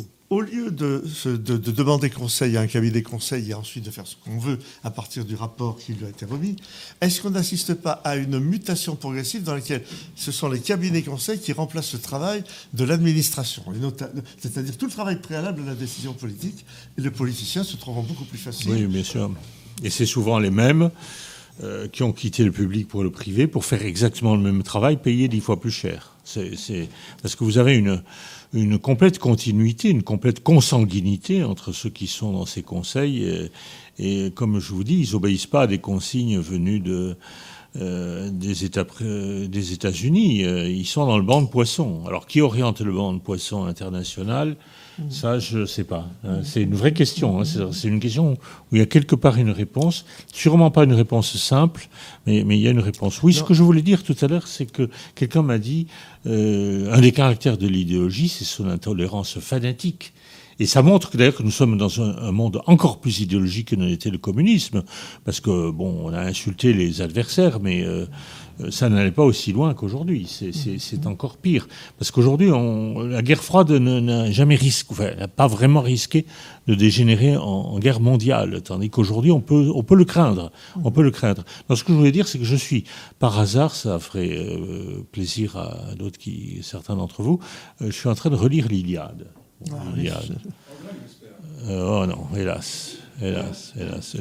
J'ai lu un peu de grec pour euh, faire mon dernier livre, mais pas, pour ça. Euh, mais euh, je suis frappé par l'extraordinaire courtoisie de l'auteur, mais qui reflète celle du temps vis-à-vis des Troyens. C'est une guerre mondiale. C'est avec vous, de manière homothétique, vous avez à peu près les mêmes partenaires. Vous avez le euh, d'un côté l'Europe, l'Occident, et, de l'autre côté euh, euh, l'Orient. mais enfin demi-orient. Et, chaque fois qu'Homère parle des Troyens, ou qu'un de ses héros parle des Troyens, et il dit ces admirables Troyens, etc. C'est pour se vanter un petit peu plus ensuite de les avoir battus, mais quand même. Mais quel changement, je veux dire, c'est, cette haine, de la, même de la Deuxième Guerre mondiale, je suis pas sûr qu'elle ait porté euh, autant de haine froide, enfin pas froide, de, de, haine euh, euh, abyssale que celle que, à laquelle nous assistons vis-à-vis de la Russie aujourd'hui. Tout à fait. Une autre question d'internaute N'hésitez pas, si vous voulez poser des questions, vous levez la main et je vous passerai la parole. Mais d'abord, allez-y, on va continuer avec... Euh, euh, Pascal Monger demande, pensez-vous que la France puisse être sauvée par un retour au christianisme? Tous nos mots ne viennent-ils pas de la déchristianisation bien antérieure à la Révolution de 1789 euh, Tous les peuples peuvent être sauvés par la christianisation et puis non seulement sauver ici-bas, mais euh, au-delà. Hein. Ça, c'est clair. Que non, la déchristianisation ne date ni de 1789, ni, ni. Euh, ni, d'avant 1789. Jamais autant de Français ne sont allés à la messe qu'en euh, 1789. Parce que vous avez l'effet à retardement de la réforme tridentine qui a mis du temps.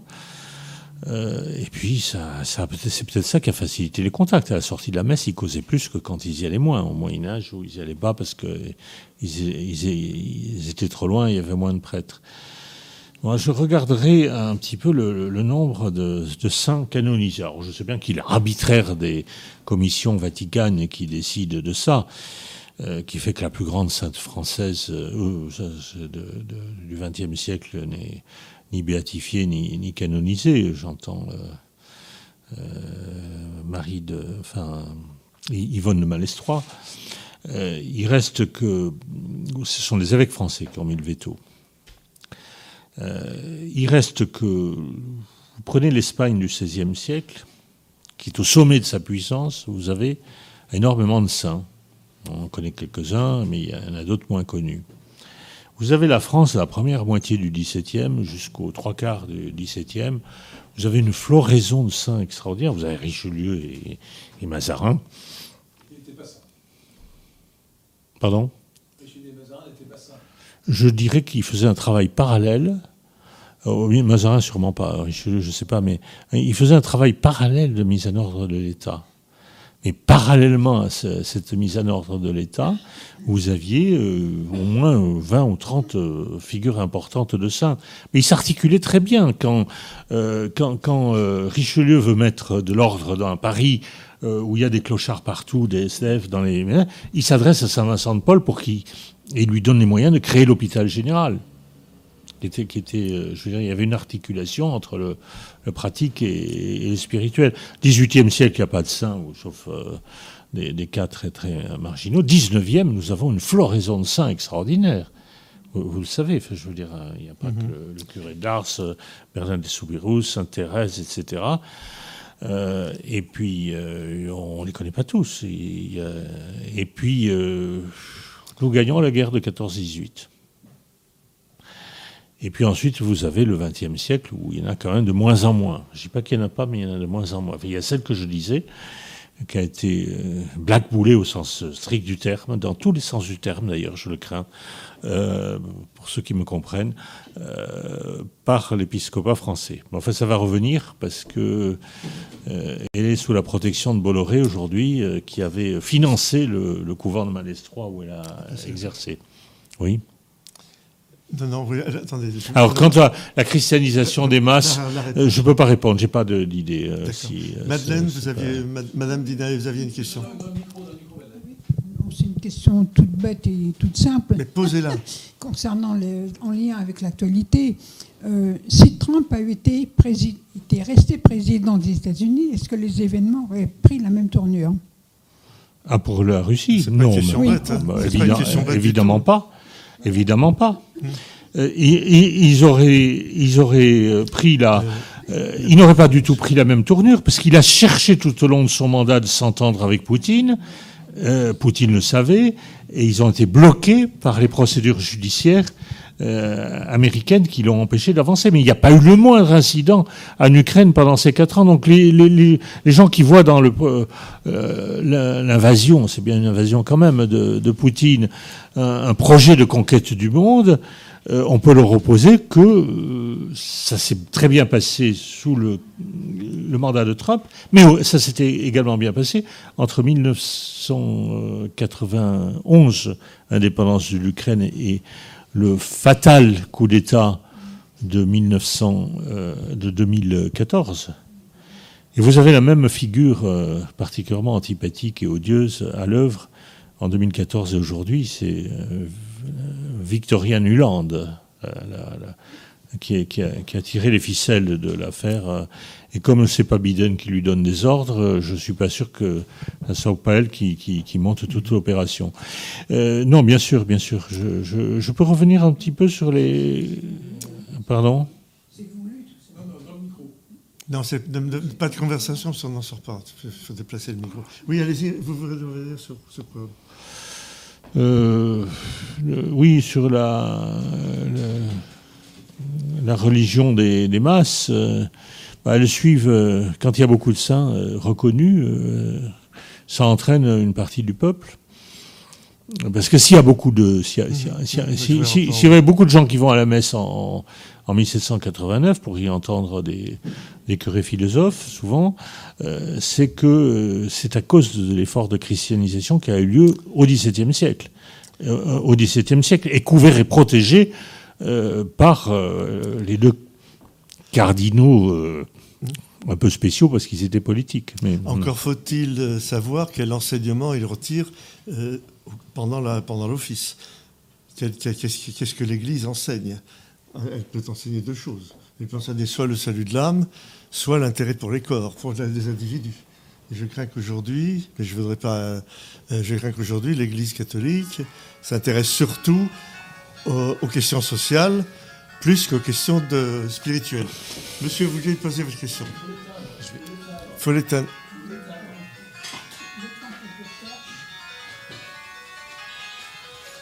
Et puis ça, on a un intermède musical gracieusement offert par Madeleine Dinaé. Merci. Je, vous remercie. Ah, avec votre permission, j'aurais souhaité faire une comparaison entre euh, ce qui se passe en France au niveau de la déchristianisation et euh, ce qui se passe en Allemagne. Alors, moi j'ai de la famille en Allemagne, donc je connais bien euh, l'église allemande, puisqu'on a eu des ecclésiastiques dans la famille, qui sont plus de ce monde malheureusement. Mais je pense qu'on peut constater que euh, ce qui se passe en France est essentiellement dû aux moyens financiers qui sont consacrés à l'Allemagne, euh, à l'Église, excusez-moi. Euh, parce que la loi 1905 sépare bien évidemment l'État de, l'Église. Et l'Église doit se financer elle-même, ce qui n'est pas le cas en Allemagne. Puisqu'à partir du moment où vous êtes baptisé, 10% de ce que vous payez en termes d'impôt sur le revenu va pour financer l'Église. Donc on a des églises qui sont beaucoup plus entretenues. On a y compris, comment dire, des des curés qui, ont des revenus euh, tout à fait confortables. Euh, on a également, euh, dans, quand vous visitez un hôpital, vous allez avoir des croix qui sont au mur, y compris dans les tribunaux. Donc on a, on a si vous voulez, cette, cette notion d'église qui est beaucoup plus présente au niveau de l'État. Et je peux vous assurer c'est un rempart intéressant contre l'islamisation de l'Allemagne. Ça, je le, je le, je le vis, parce que je vais y aller encore le mois prochain. Et croyez-moi que c'est quelque chose d'efficace. France, votre question, je, Non, mais je peux rebondir là-dessus. Euh, si on le prend comme une question. Moi, je, suis beaucoup, je suis beaucoup plus sceptique, parce que pour parler très vulgairement, euh, le régime concordataire dispense le clergé d'aller chercher... Euh, la clientèle, si j'ose dire. Enfin, en tous les cas, de, je crois aujourd'hui que le fait qu'il n'y a pas de concordat, donc euh, les, les prêtres... Pardon à part l'Alsace-Lorraine, oui, mais l'Alsace-Lorraine connaît le même problème de désagrégation, euh, intellectuelle et morale euh, que l'Église allemande, de, que nous vivons quand même beaucoup moins. Beaucoup moins parce que il y a les prêtres et les évêques sont responsables, malgré tous leurs défauts, sont responsables devant une population qui va leur apporter le denier du culte. Alors je ne dis pas que c'est le régime idéal, d'ailleurs à la limite, le, le, régime concordataire ou le régime de, religion officielle, c'est bon pour l'État. C'est l'État qui, qui, sollicite une, euh, une protection. Euh, L'Église n'a pas vraiment euh, un bénéfice, là, un bénéfice financier, mais c'est pas forcément l'idéal. Quand vous savez, elle va très très mal, l'Église. Vous voyez les excentricités de, qui sortent de, de, de, de soi-disant comment ça s'appelle? Pas collégialité, ça s'appelle euh, synodalité euh, de l'Église allemande. C'est effrayant. Nous n'avons pas la même chose ici. Nous n'avons pas les mêmes tendances ici. Euh, je veux dire, c'est elles existent, mais sont pas sont pas dominantes. les curés de Paris, par exemple, ils sont conciliaires, ils sont bien obligés de l'être. Enfin, il y a beaucoup de grandes qualités. Certains se demandent pourquoi ils ne sont pas évêques, d'ailleurs et pourquoi il y a de si mauvais évêques par, ailleurs. Euh, et puis, euh, bon, bah, ils se livreraient pas, ils, vont pas faire des baptêmes de, ou des, mariages homosexuels dans leurs églises, dans une paroisse parisienne ou même une, grande paroisse française. Ça, alors qu'en Allemagne, ça se fait ouvertement, on bafoue toutes les euh, toutes les normes, etc., etc. Non, vous avez raison. Euh, pardon, je suis obligé de gérer la salle. Attends. Vas-y, pardon. Euh, je, réinterviendrai tout à l'heure sur le, le, fait de faire chanter des sourates à l'église, Saint-Sulpice. Oui, monsieur. Euh, ah. la salle, les, internautes, excusez-moi. Une question de Luc Pivard. Êtes-vous d'accord pour dire que Macron est centriste? Y a-t-il un tripartisme en France? Qui, a dit que Macron était centriste? Moi, je sors mon revolver quand j'entends ça. Ah euh, non, c'est une question générale. Euh. Non, mais attendez. On vient de dire que Macron était d'extrême gauche. Moi, je n'ai pas entendu Roland Hérault dire qu'il était, était, centriste. Non, j'ai dit le contraire, je, je m'insurge là-dessus. C'est pas parce qu'il est dans euh, l'extrême droite du, du fric et, l'extrême gauche de je vous dis pas quoi. En même temps. Euh, en même temps, en même temps, oui, mais c'est deux sujets différents quand même. Euh, que lui se situe au centre. Il n'y a pas, c'est un extrémiste. Euh, c'est un extrémiste, profondément, mais spécialement dans les questions sociétales et dans les questions d'immigration et de cosmopolitisme, pour, euh, et, qui par mauvais mot d'ailleurs, mais enfin il en faut d'autres, et, euh, ainsi de suite. non, c'est, on, est devant un phénomène politique non identifié. certains, certains, enfin, qui, pas non identifié, totalement clair, ils dominent le monde. Sauf que les gens sont là à comprendre, hein, nos, Français, avec le, euh, le, bourgeois qui vote à droite, qui est dans son quartier, et puis le, syndicaliste qui vote à gauche, qui est dans l'autre quartier, ils sont lourdingues. Ils n'ont pas compris que le monde a changé. A changé. Qu'est-ce qui dirige la politique à Paris? C'est le Parisien. Qui est le propriétaire du Parisien? C'est euh, M. Arnaud. M. Arnaud, il a une gueule de droite comme on ne peut pas l'imaginer? A-t-il jamais donné un centime à un journal de droite? Toute sa presse a servi à faire élire euh, Hidalgo, mais pas qu'Hidalgo. C'est, parce qu'en France aussi, hein, euh, à part Bolloré qui a fait euh, dissidence, dissidence, c'est un dissident. de, le, mouvement général, c'est aujourd'hui le grand capital à gauche. À gauche, alors, ils ont quand même ratifié les plans de Bruxelles qui prévoient la destruction de l'économie européenne par manque de courage, et, certains par manque de lucidité. On m'a raconté les débats, non pas au, MEDEF qui n'existe plus, mais au, comment ça s'appelle L'association des grandes entreprises, l'association des, entreprises françaises. pardon? Non, non. Euh, euh, c'est les les 100 plus grosses qui se réunissent discrètement, sans communication. Et là, c'est les, vrais patrons. Ils ont discuté sur les euh, sur l'écologie. Sur l'écologie. Il y en avait un qui poussait pour, mais il a été viré, c'était le PDG de Danone. Enfin, euh, il y a eu euh, finalement, ils ont timidement eu un projet de, de lettre pour dire à Bruxelles, il ne faut pas tout casser quand même, l'industrie ça compte. Euh, la lettre a, fuité dans la presse et ils se sont mis d'accord pour ne pas publier cette lettre par trouille du, monde écologiste. Mais c'était en même temps, ils savaient qu'il y avait Davos, Bruxelles et euh, les écologistes de base qui, allaient euh, jouer. Mhm. Dans le rapport de, de M. Schwab, vous avez quelque chose d'extraordinaire. Il dit il faut que les forces, pour lui positives, s'unissent. Par exemple, si vous avez une industrielle qui est très pollueur, un terroriste peut aller faire brûler l'usine et toutes les banques se mettront d'accord pour ne pas financer sa reconstruction. Scénario envisagé par M. Klaus Schwab. Quand on vous dit que les Allemands sont des hommes d'ordre, euh, ça dépend lequel. Hein. Euh, je vous signale que euh, Klaus Schwab, son père, était socialiste national, hein, pour parler en bon français.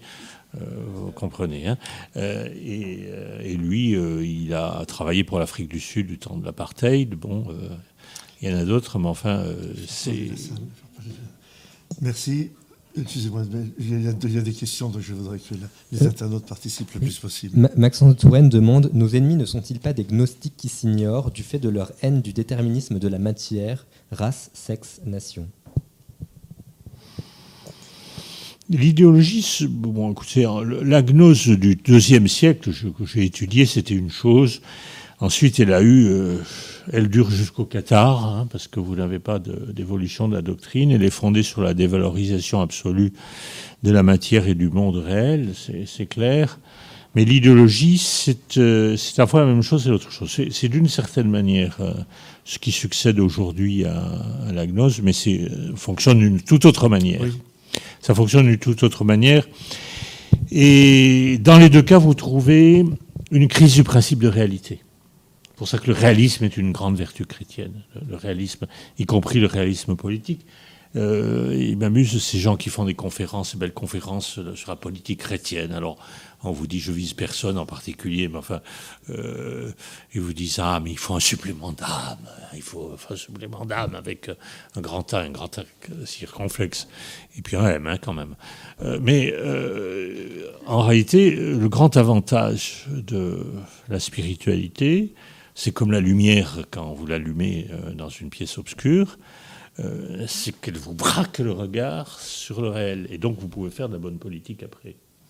Alors que l'idéologie, les, idéologies, euh, c'est l'occultation du réel par quelques idées simplistes.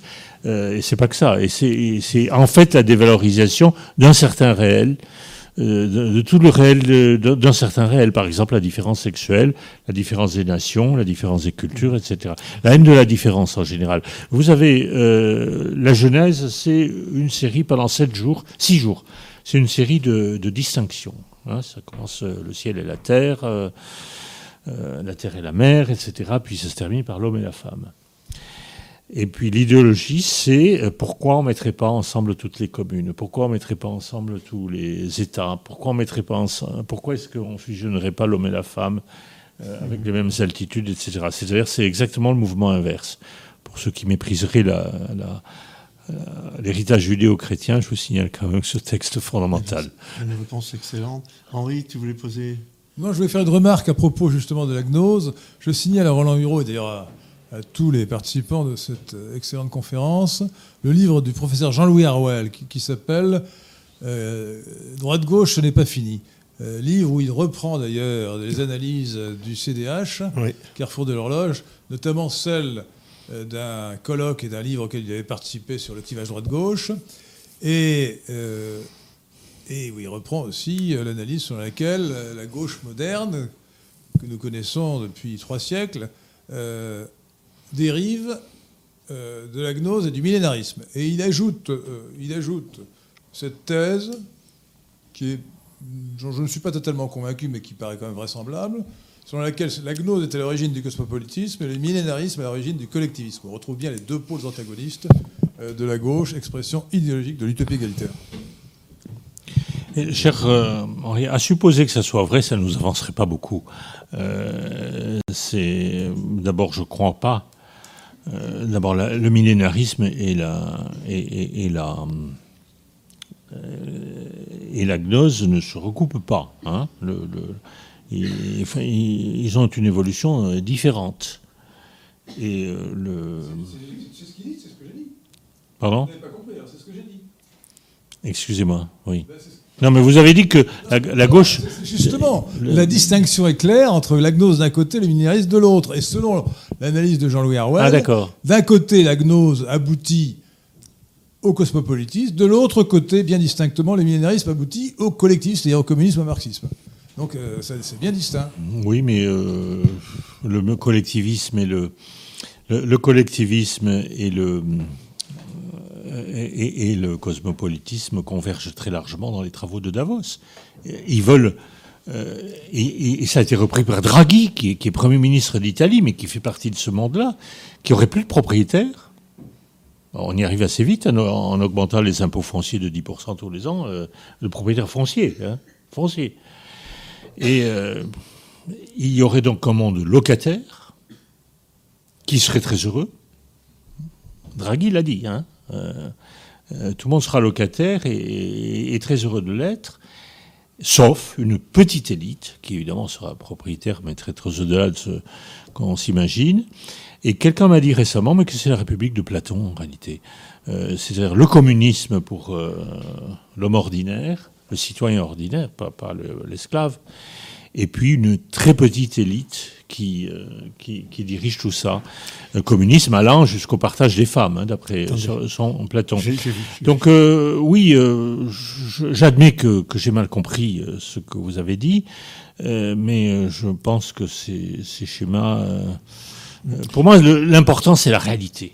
On est en prise avec la réalité, ou on n'est pas en prise avec la réalité. Vous Pardon avez, vous avez bien, vous avez bien. Et le millénarisme, par contre, il est à la source du social. Enfin, il y a un livre d'un certain Shafarevitch, je ne sais pas si vous savez qui c'est, euh, Igor Shafarevitch, qui montre la continuité entre le millénarisme et le socialisme. Euh, oui, euh, et c'est un. Oui, oui, oui. C'est, mais enfin, Platon, il vient avant, et il était déjà un petit peu communiste. Permettez-moi une petite réflexion. Vous avez, euh, quand vous avez parlé de ceux qui voudraient faire de tous les citoyens des locataires, de tous les gens des locataires, sauf naturellement une toute petite élite qui, elle, serait propriétaire. Excusez-moi, je vais descendre le niveau de la réunion, mais ça m'a fait penser à, au fait que dans, cette, toute cette idéologie égalitariste, il y en a quand même quelques-uns qui sont un peu plus égaux que d'autres. Juste un peu plus égaux que d'autres. Vous pire, des questions C'est pire que ça.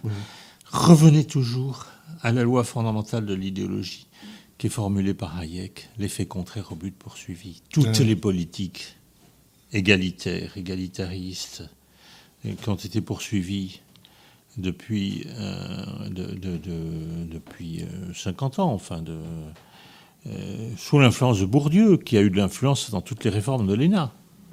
Aujourd'hui, c'est à partir de 68, elles ont l'effet contraire, c'est-à-dire qu'elles accroissent, elles aggravent les inégalités. Mmh, bien sûr. Et, de manière totalement si. Nous sommes dans un monde qui a été fait par des gens qui avaient de bonnes intentions, mais avec le filtre idéologique.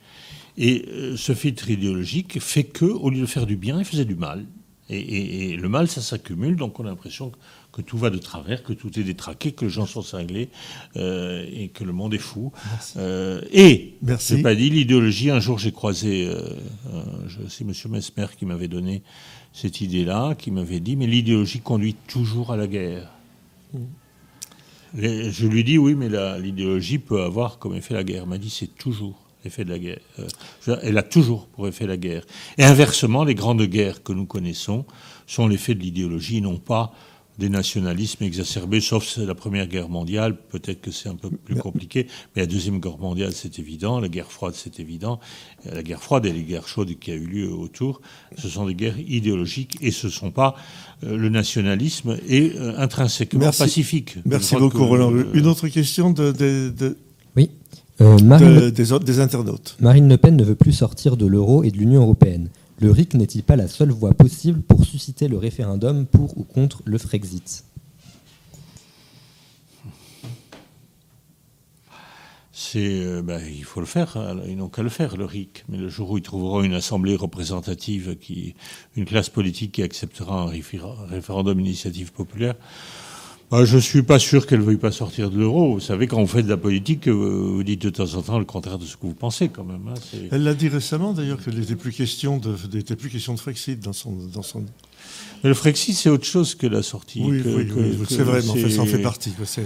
le, la sortie de l'euro fait partie du Frexit. De toute façon, en matière financière, je suis désolé, quand De Gaulle est revenu au pouvoir en 58, il n'a pas annoncé la méga dévaluation qu'il a faite avec Jacques Rueff et qui a donné une impulsion extraordinaire à l'économie française pendant dix ans, euh, jusqu'à ce qu'elle s'essouffle. Euh, il aurait fallu en faire une autre, mais euh, on a eu mai 68 à la place.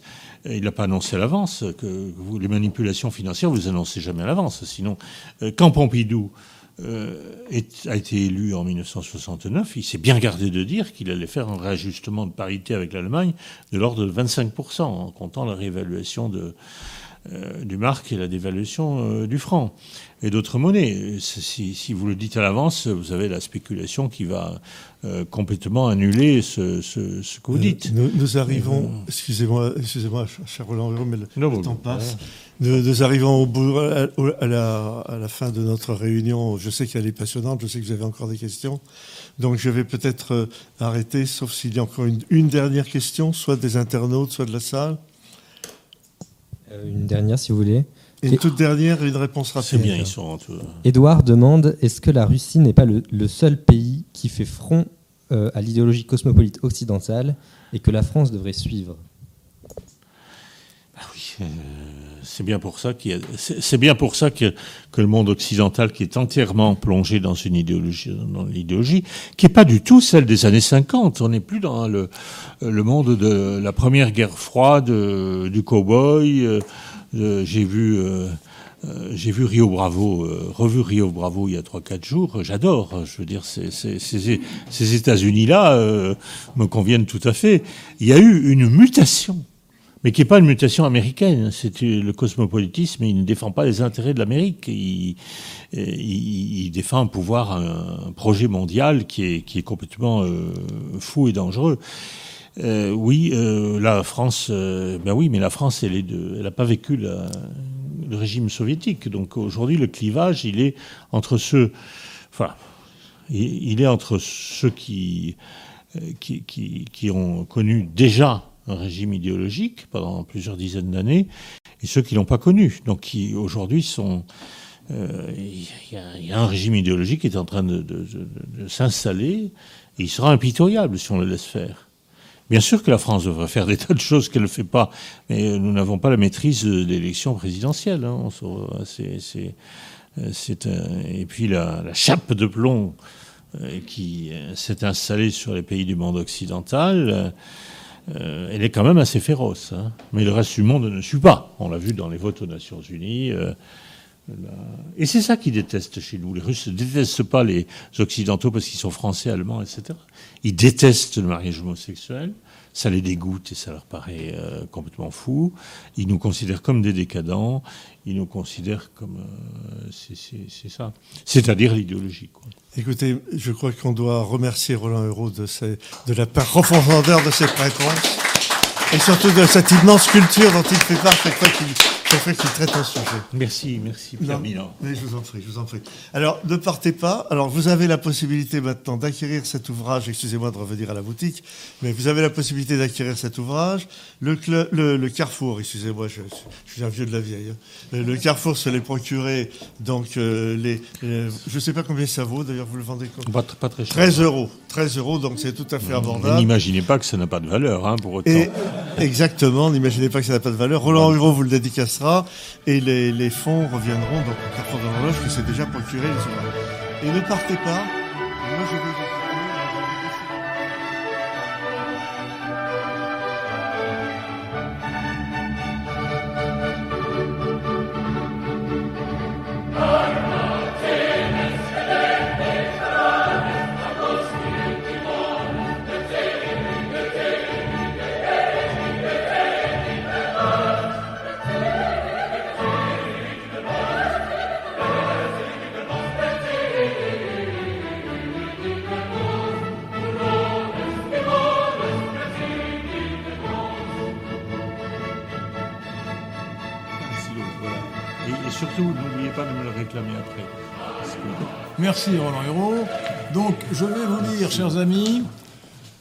Communiqué que le Carrefour de l'horloge a adopté hier dans son conseil d'administration à propos du second tour de l'élection présidentielle. J'imagine que cet honneur ne vous surprendra pas. Nous n'appellerons pas à voter pour Macron. Rassurez-vous. Contre Emmanuel Macron, candidat de la gauche mondialiste, pas une voix ne doit manquer à Marine Le Pen au second tour de l'élection présidentielle. Depuis la révolution cosmopolite de mai, 1968, la France est prise dans l'engrenage de la décadence, qui atteint désormais tous les domaines la culture, la morale, la société, l'économie. Les Français ne doivent plus continuer à se laisser manipuler par des médias au service d'une oligarchie antinationale. Ils ne doivent plus craindre les périls imaginaires qui résulteraient de l'arrivée au pouvoir d'une prétendue extrême droite, laquelle est en réalité une droite populaire, alors qu'il faut conjurer les périls réels que sont l'immigration, la dénatalité, l'insécurité, l'immoralité, la, désindustrialisation. C'est la survie de notre nation qui est en jeu. Le 24 avril 2022, au second tour de l'élection présidentielle, se jouera le destin de la France. Le sujet est crucial. Voulons-nous arrêter la décadence de notre pays et engager son redressement Emmanuel Macron est le fondé de pouvoir de l'oligarchie cosmopolite, qui s'emploie à araser les frontières physiques et morales de la patrie. Macron veut abandonner notre souveraineté à l'Union européenne. Il veut détruire l'identité de la France en effaçant sa culture et en remplaçant son peuple par des masses halogènes inassimilées. Emmanuel Macron a abaissé et ruiné le pays. Il a réprimé sauvagement le mouvement populaire des Gilets jaunes. Il a infligé aux Français pendant deux ans une tyrannie à prétexte sanitaire que rien ne justifiait. Alors que la France devrait rester neutre dans la guerre russo-ukrainienne, il a pris des initiatives irresponsables qui sont susceptibles de, de, conduire à la montée aux extrêmes et à l'apocalypse de la guerre nucléaire. Cet homme est un aventuriste dangereux, irresponsable. Il faut éviter à tout prix qu'il soit réélu à l'issue de son mandat calamiteux. Pour le bien de la France, pour la sécurité des Français, il faut qu'il soit battu. On voudrait nous faire croire que le scrutin ne serait plus qu'une formalité et que la réélection d'Emmanuel Macron serait assurée. En réalité, rien n'est joué. Et il faut tout faire pour démentir ce pronostic consternant qui donnerait à un traître à la patrie cinq ans de plus pour détruire la France. On n'a pas le droit de s'abstenir il faut impérativement voter au second tour, qui est décisif. Marine Le Pen est la candidate des nationaux contre les mondialistes. Il faut laisser de côté les querelles du passé, les critiques et les réserves qui ne sont plus de saison après le premier tour. Il faut faire bloc derrière elle contre Macron. Nous appelons donc les Français à se mobiliser au second tour pour battre Macron en donnant leur voix à Marine Le Pen.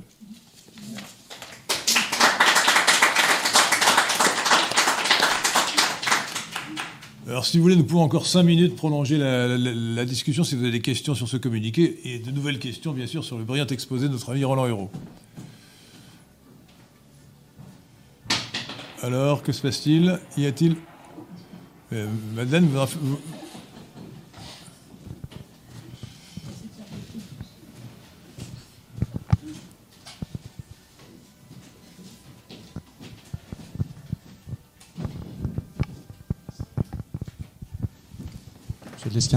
J'aurais une question qui est assez simple en fait.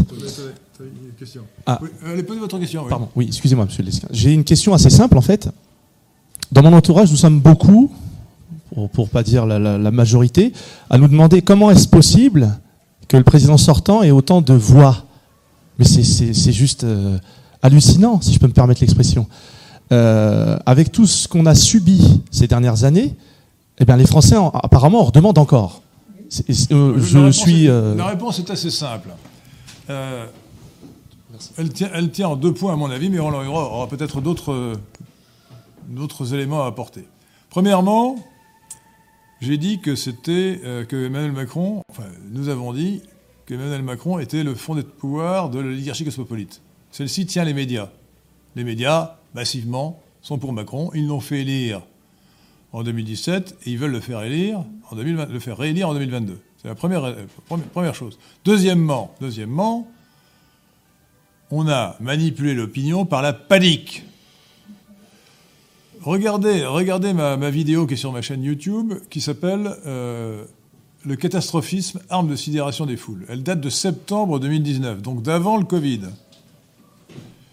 Et j'ai raconté, j'ai évoqué tous les épisodes euh, euh, d'événements prétendument catastrophiques qui allaient arriver. Je me souviens en particulier, c'est presque anecdotique, du bug de l'an 2000. Le bug de l'an 2000 devait ruiner l'économie mondiale. Il ne s'est strictement rien passé. Bon. Alors je ne dis pas que le Covid n'a tué personne, mais il a tué beaucoup moins de gens qu'on ne l'a dit.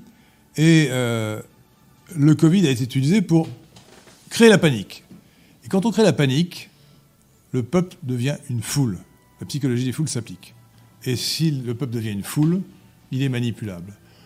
Donc on a transformé la grande majorité des Français en ce que j'appelle méchamment des zombies panicards masqués vaccinés. Des zombies panicards masqués vaccinés. Vous voyez encore, encore des, gens de 20 ans qui ne risquent rien du Covid, qui se baladent dans la rue, où ils risquent rien, rien, ils ne risquent pas d'être contaminés, euh, et qui portent un masque euh, alors que c'est plus obligatoire, mais ça prouve à quel point ces gens sont tarés. Bon. Euh, mais ils sont tarés. Ils, ont peur de leur ombre. Et la panique, c'est terrible. C'est un sentiment que ça se communique et ça crée une psychose collective. Donc la panique joue énormément. Les gens sont aujourd'hui persuadés que Macron, enfin la plupart des gens, pas tout le monde, heureusement il y a 20% de Français qui sont des, anti-vax, mais qui sont, martyrisés, hein, qui, ont été, martyrisés, ou brimés en tout cas, n'exagérons pas, mais la grande majorité des gens sont persuadés que Macron a bien agi. Or on sait maintenant, on sait maintenant, d'ailleurs, c'est euh, l'excellent professeur euh, Didier Raoult l'a rappelé en citant l'université John Hopkins, qui est la référence en la matière. On sait maintenant, on le savait d'ailleurs avant, mais on a la confirmation, que le confinement ne sert à rien. Le confinement ne sert à rien. On sait maintenant que les pays où il y a le plus de gens vaccinés sont ceux qui ont le plus de gens contaminés. Je ne dis pas que le vaccin ne sert à rien, mais comme l'a dit excellemment le même professeur Raoult, euh, on ne peut pas dire que les gens qui n'ont pas de facteurs de risque, de risque ont intérêt à se faire vacciner. Voilà. Les facteurs de risque, c'est euh, le grand âge, l'obésité, le diabète, voilà. Mais la plupart des gens n'ont pas de facteurs de risque, ils n'avaient pas intérêt à se faire vacciner. D'ailleurs, la plupart des gens que je vois autour de moi qui ont attrapé le, micron, ils étaient vaccinés. Euh, Et ils avaient des facteurs de risque. Euh, non, non, ils n'avaient pas de facteurs de risque, mais ils étaient vaccinés. sans facteurs de risque. Voilà, voilà, voilà ce qu'on, à mon avis, ce sont les deux grandes, deux grandes réponses, mais peut-être que Roland Hureau, qui parlera bien près du micro, on aura une troisième.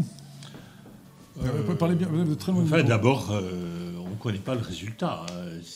Vous ajoutez, euh, vous, vous, ajoutez Marine Le Pen et Zemmour, vous avez quand même plus que Macron tout seul. Et quant aux autres électorats, ils sont ils sont à partager. Hein. ils, sont, ils, sont, à partager.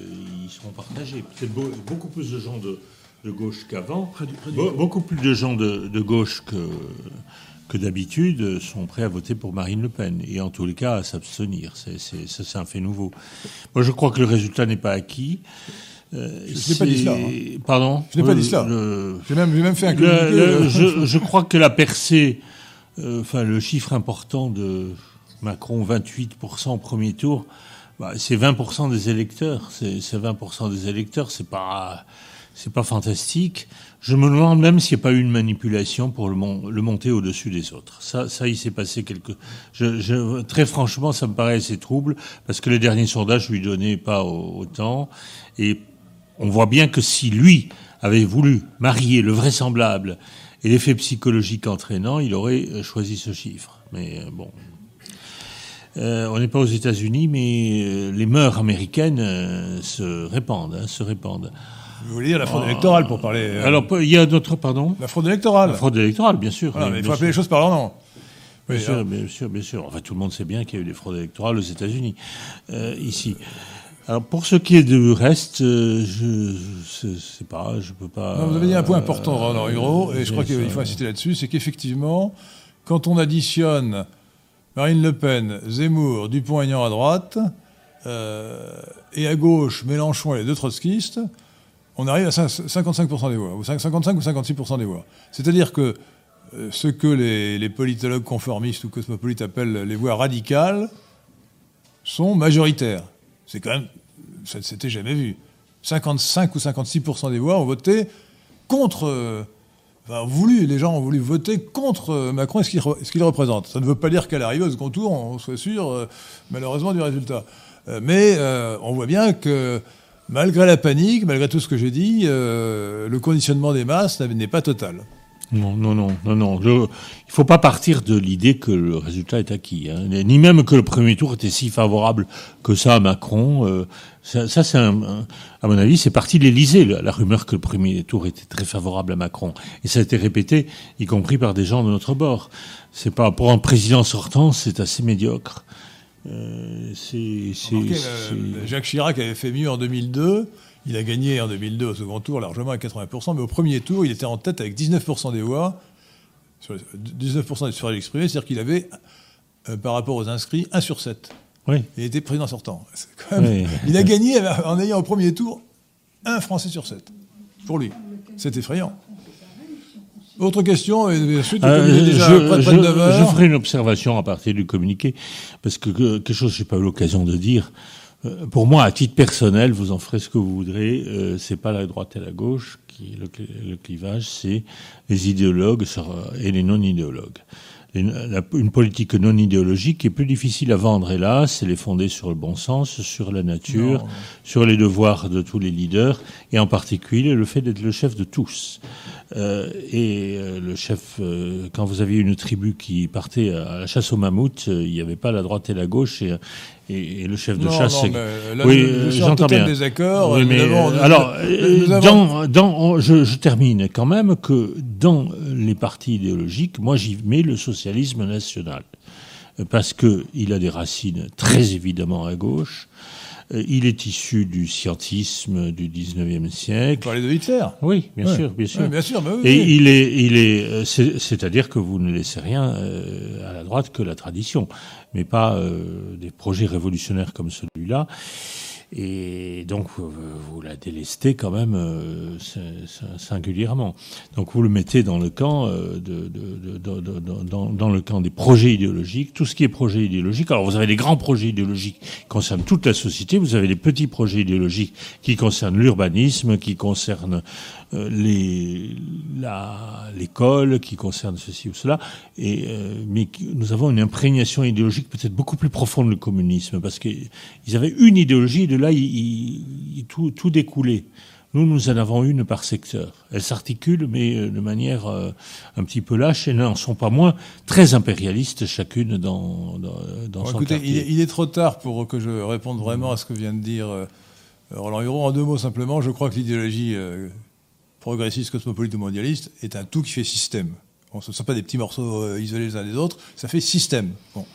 D'ailleurs, ils appellent ça eux-mêmes l'intersectionnalité des luttes. Vous voyez euh, ça fait système. C'est un tout. Mais... Un euh, tout. Deuxièmement, les mots sont des étiquettes pour désigner les choses. On peut dire il y a l'idéologie c'est mal et puis l'absence d'idéologie c'est bien. En fait, on a toujours des idées. Alors on peut ne pas appeler ça idéologie.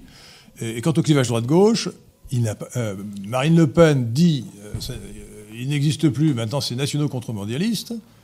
Je crois qu'elle a tactiquement raison de le dire, parce que comme elle veut recueillir les voix de gens qui se considèrent comme de gauche, il ne faut pas qu'elle dise qu'elle est de droite.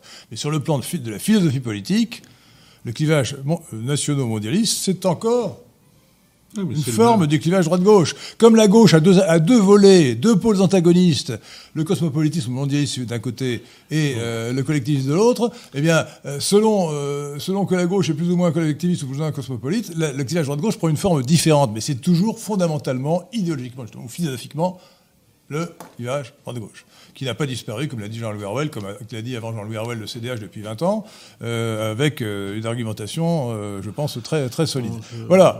Euh, je, suis à signer, mais je sais plus, voilà, beaucoup, de, beaucoup de temps. maintenant, nous allons, euh, nous allons proposer, nous allons proposer, nous allons proposer aux, auditeurs qui le veulent, nous allons d'ailleurs mettre fin à, cette, à cette causerie. Euh, remercier encore Roland Hudreau, l'applaudir encore une fois, on n'applaudit jamais assez.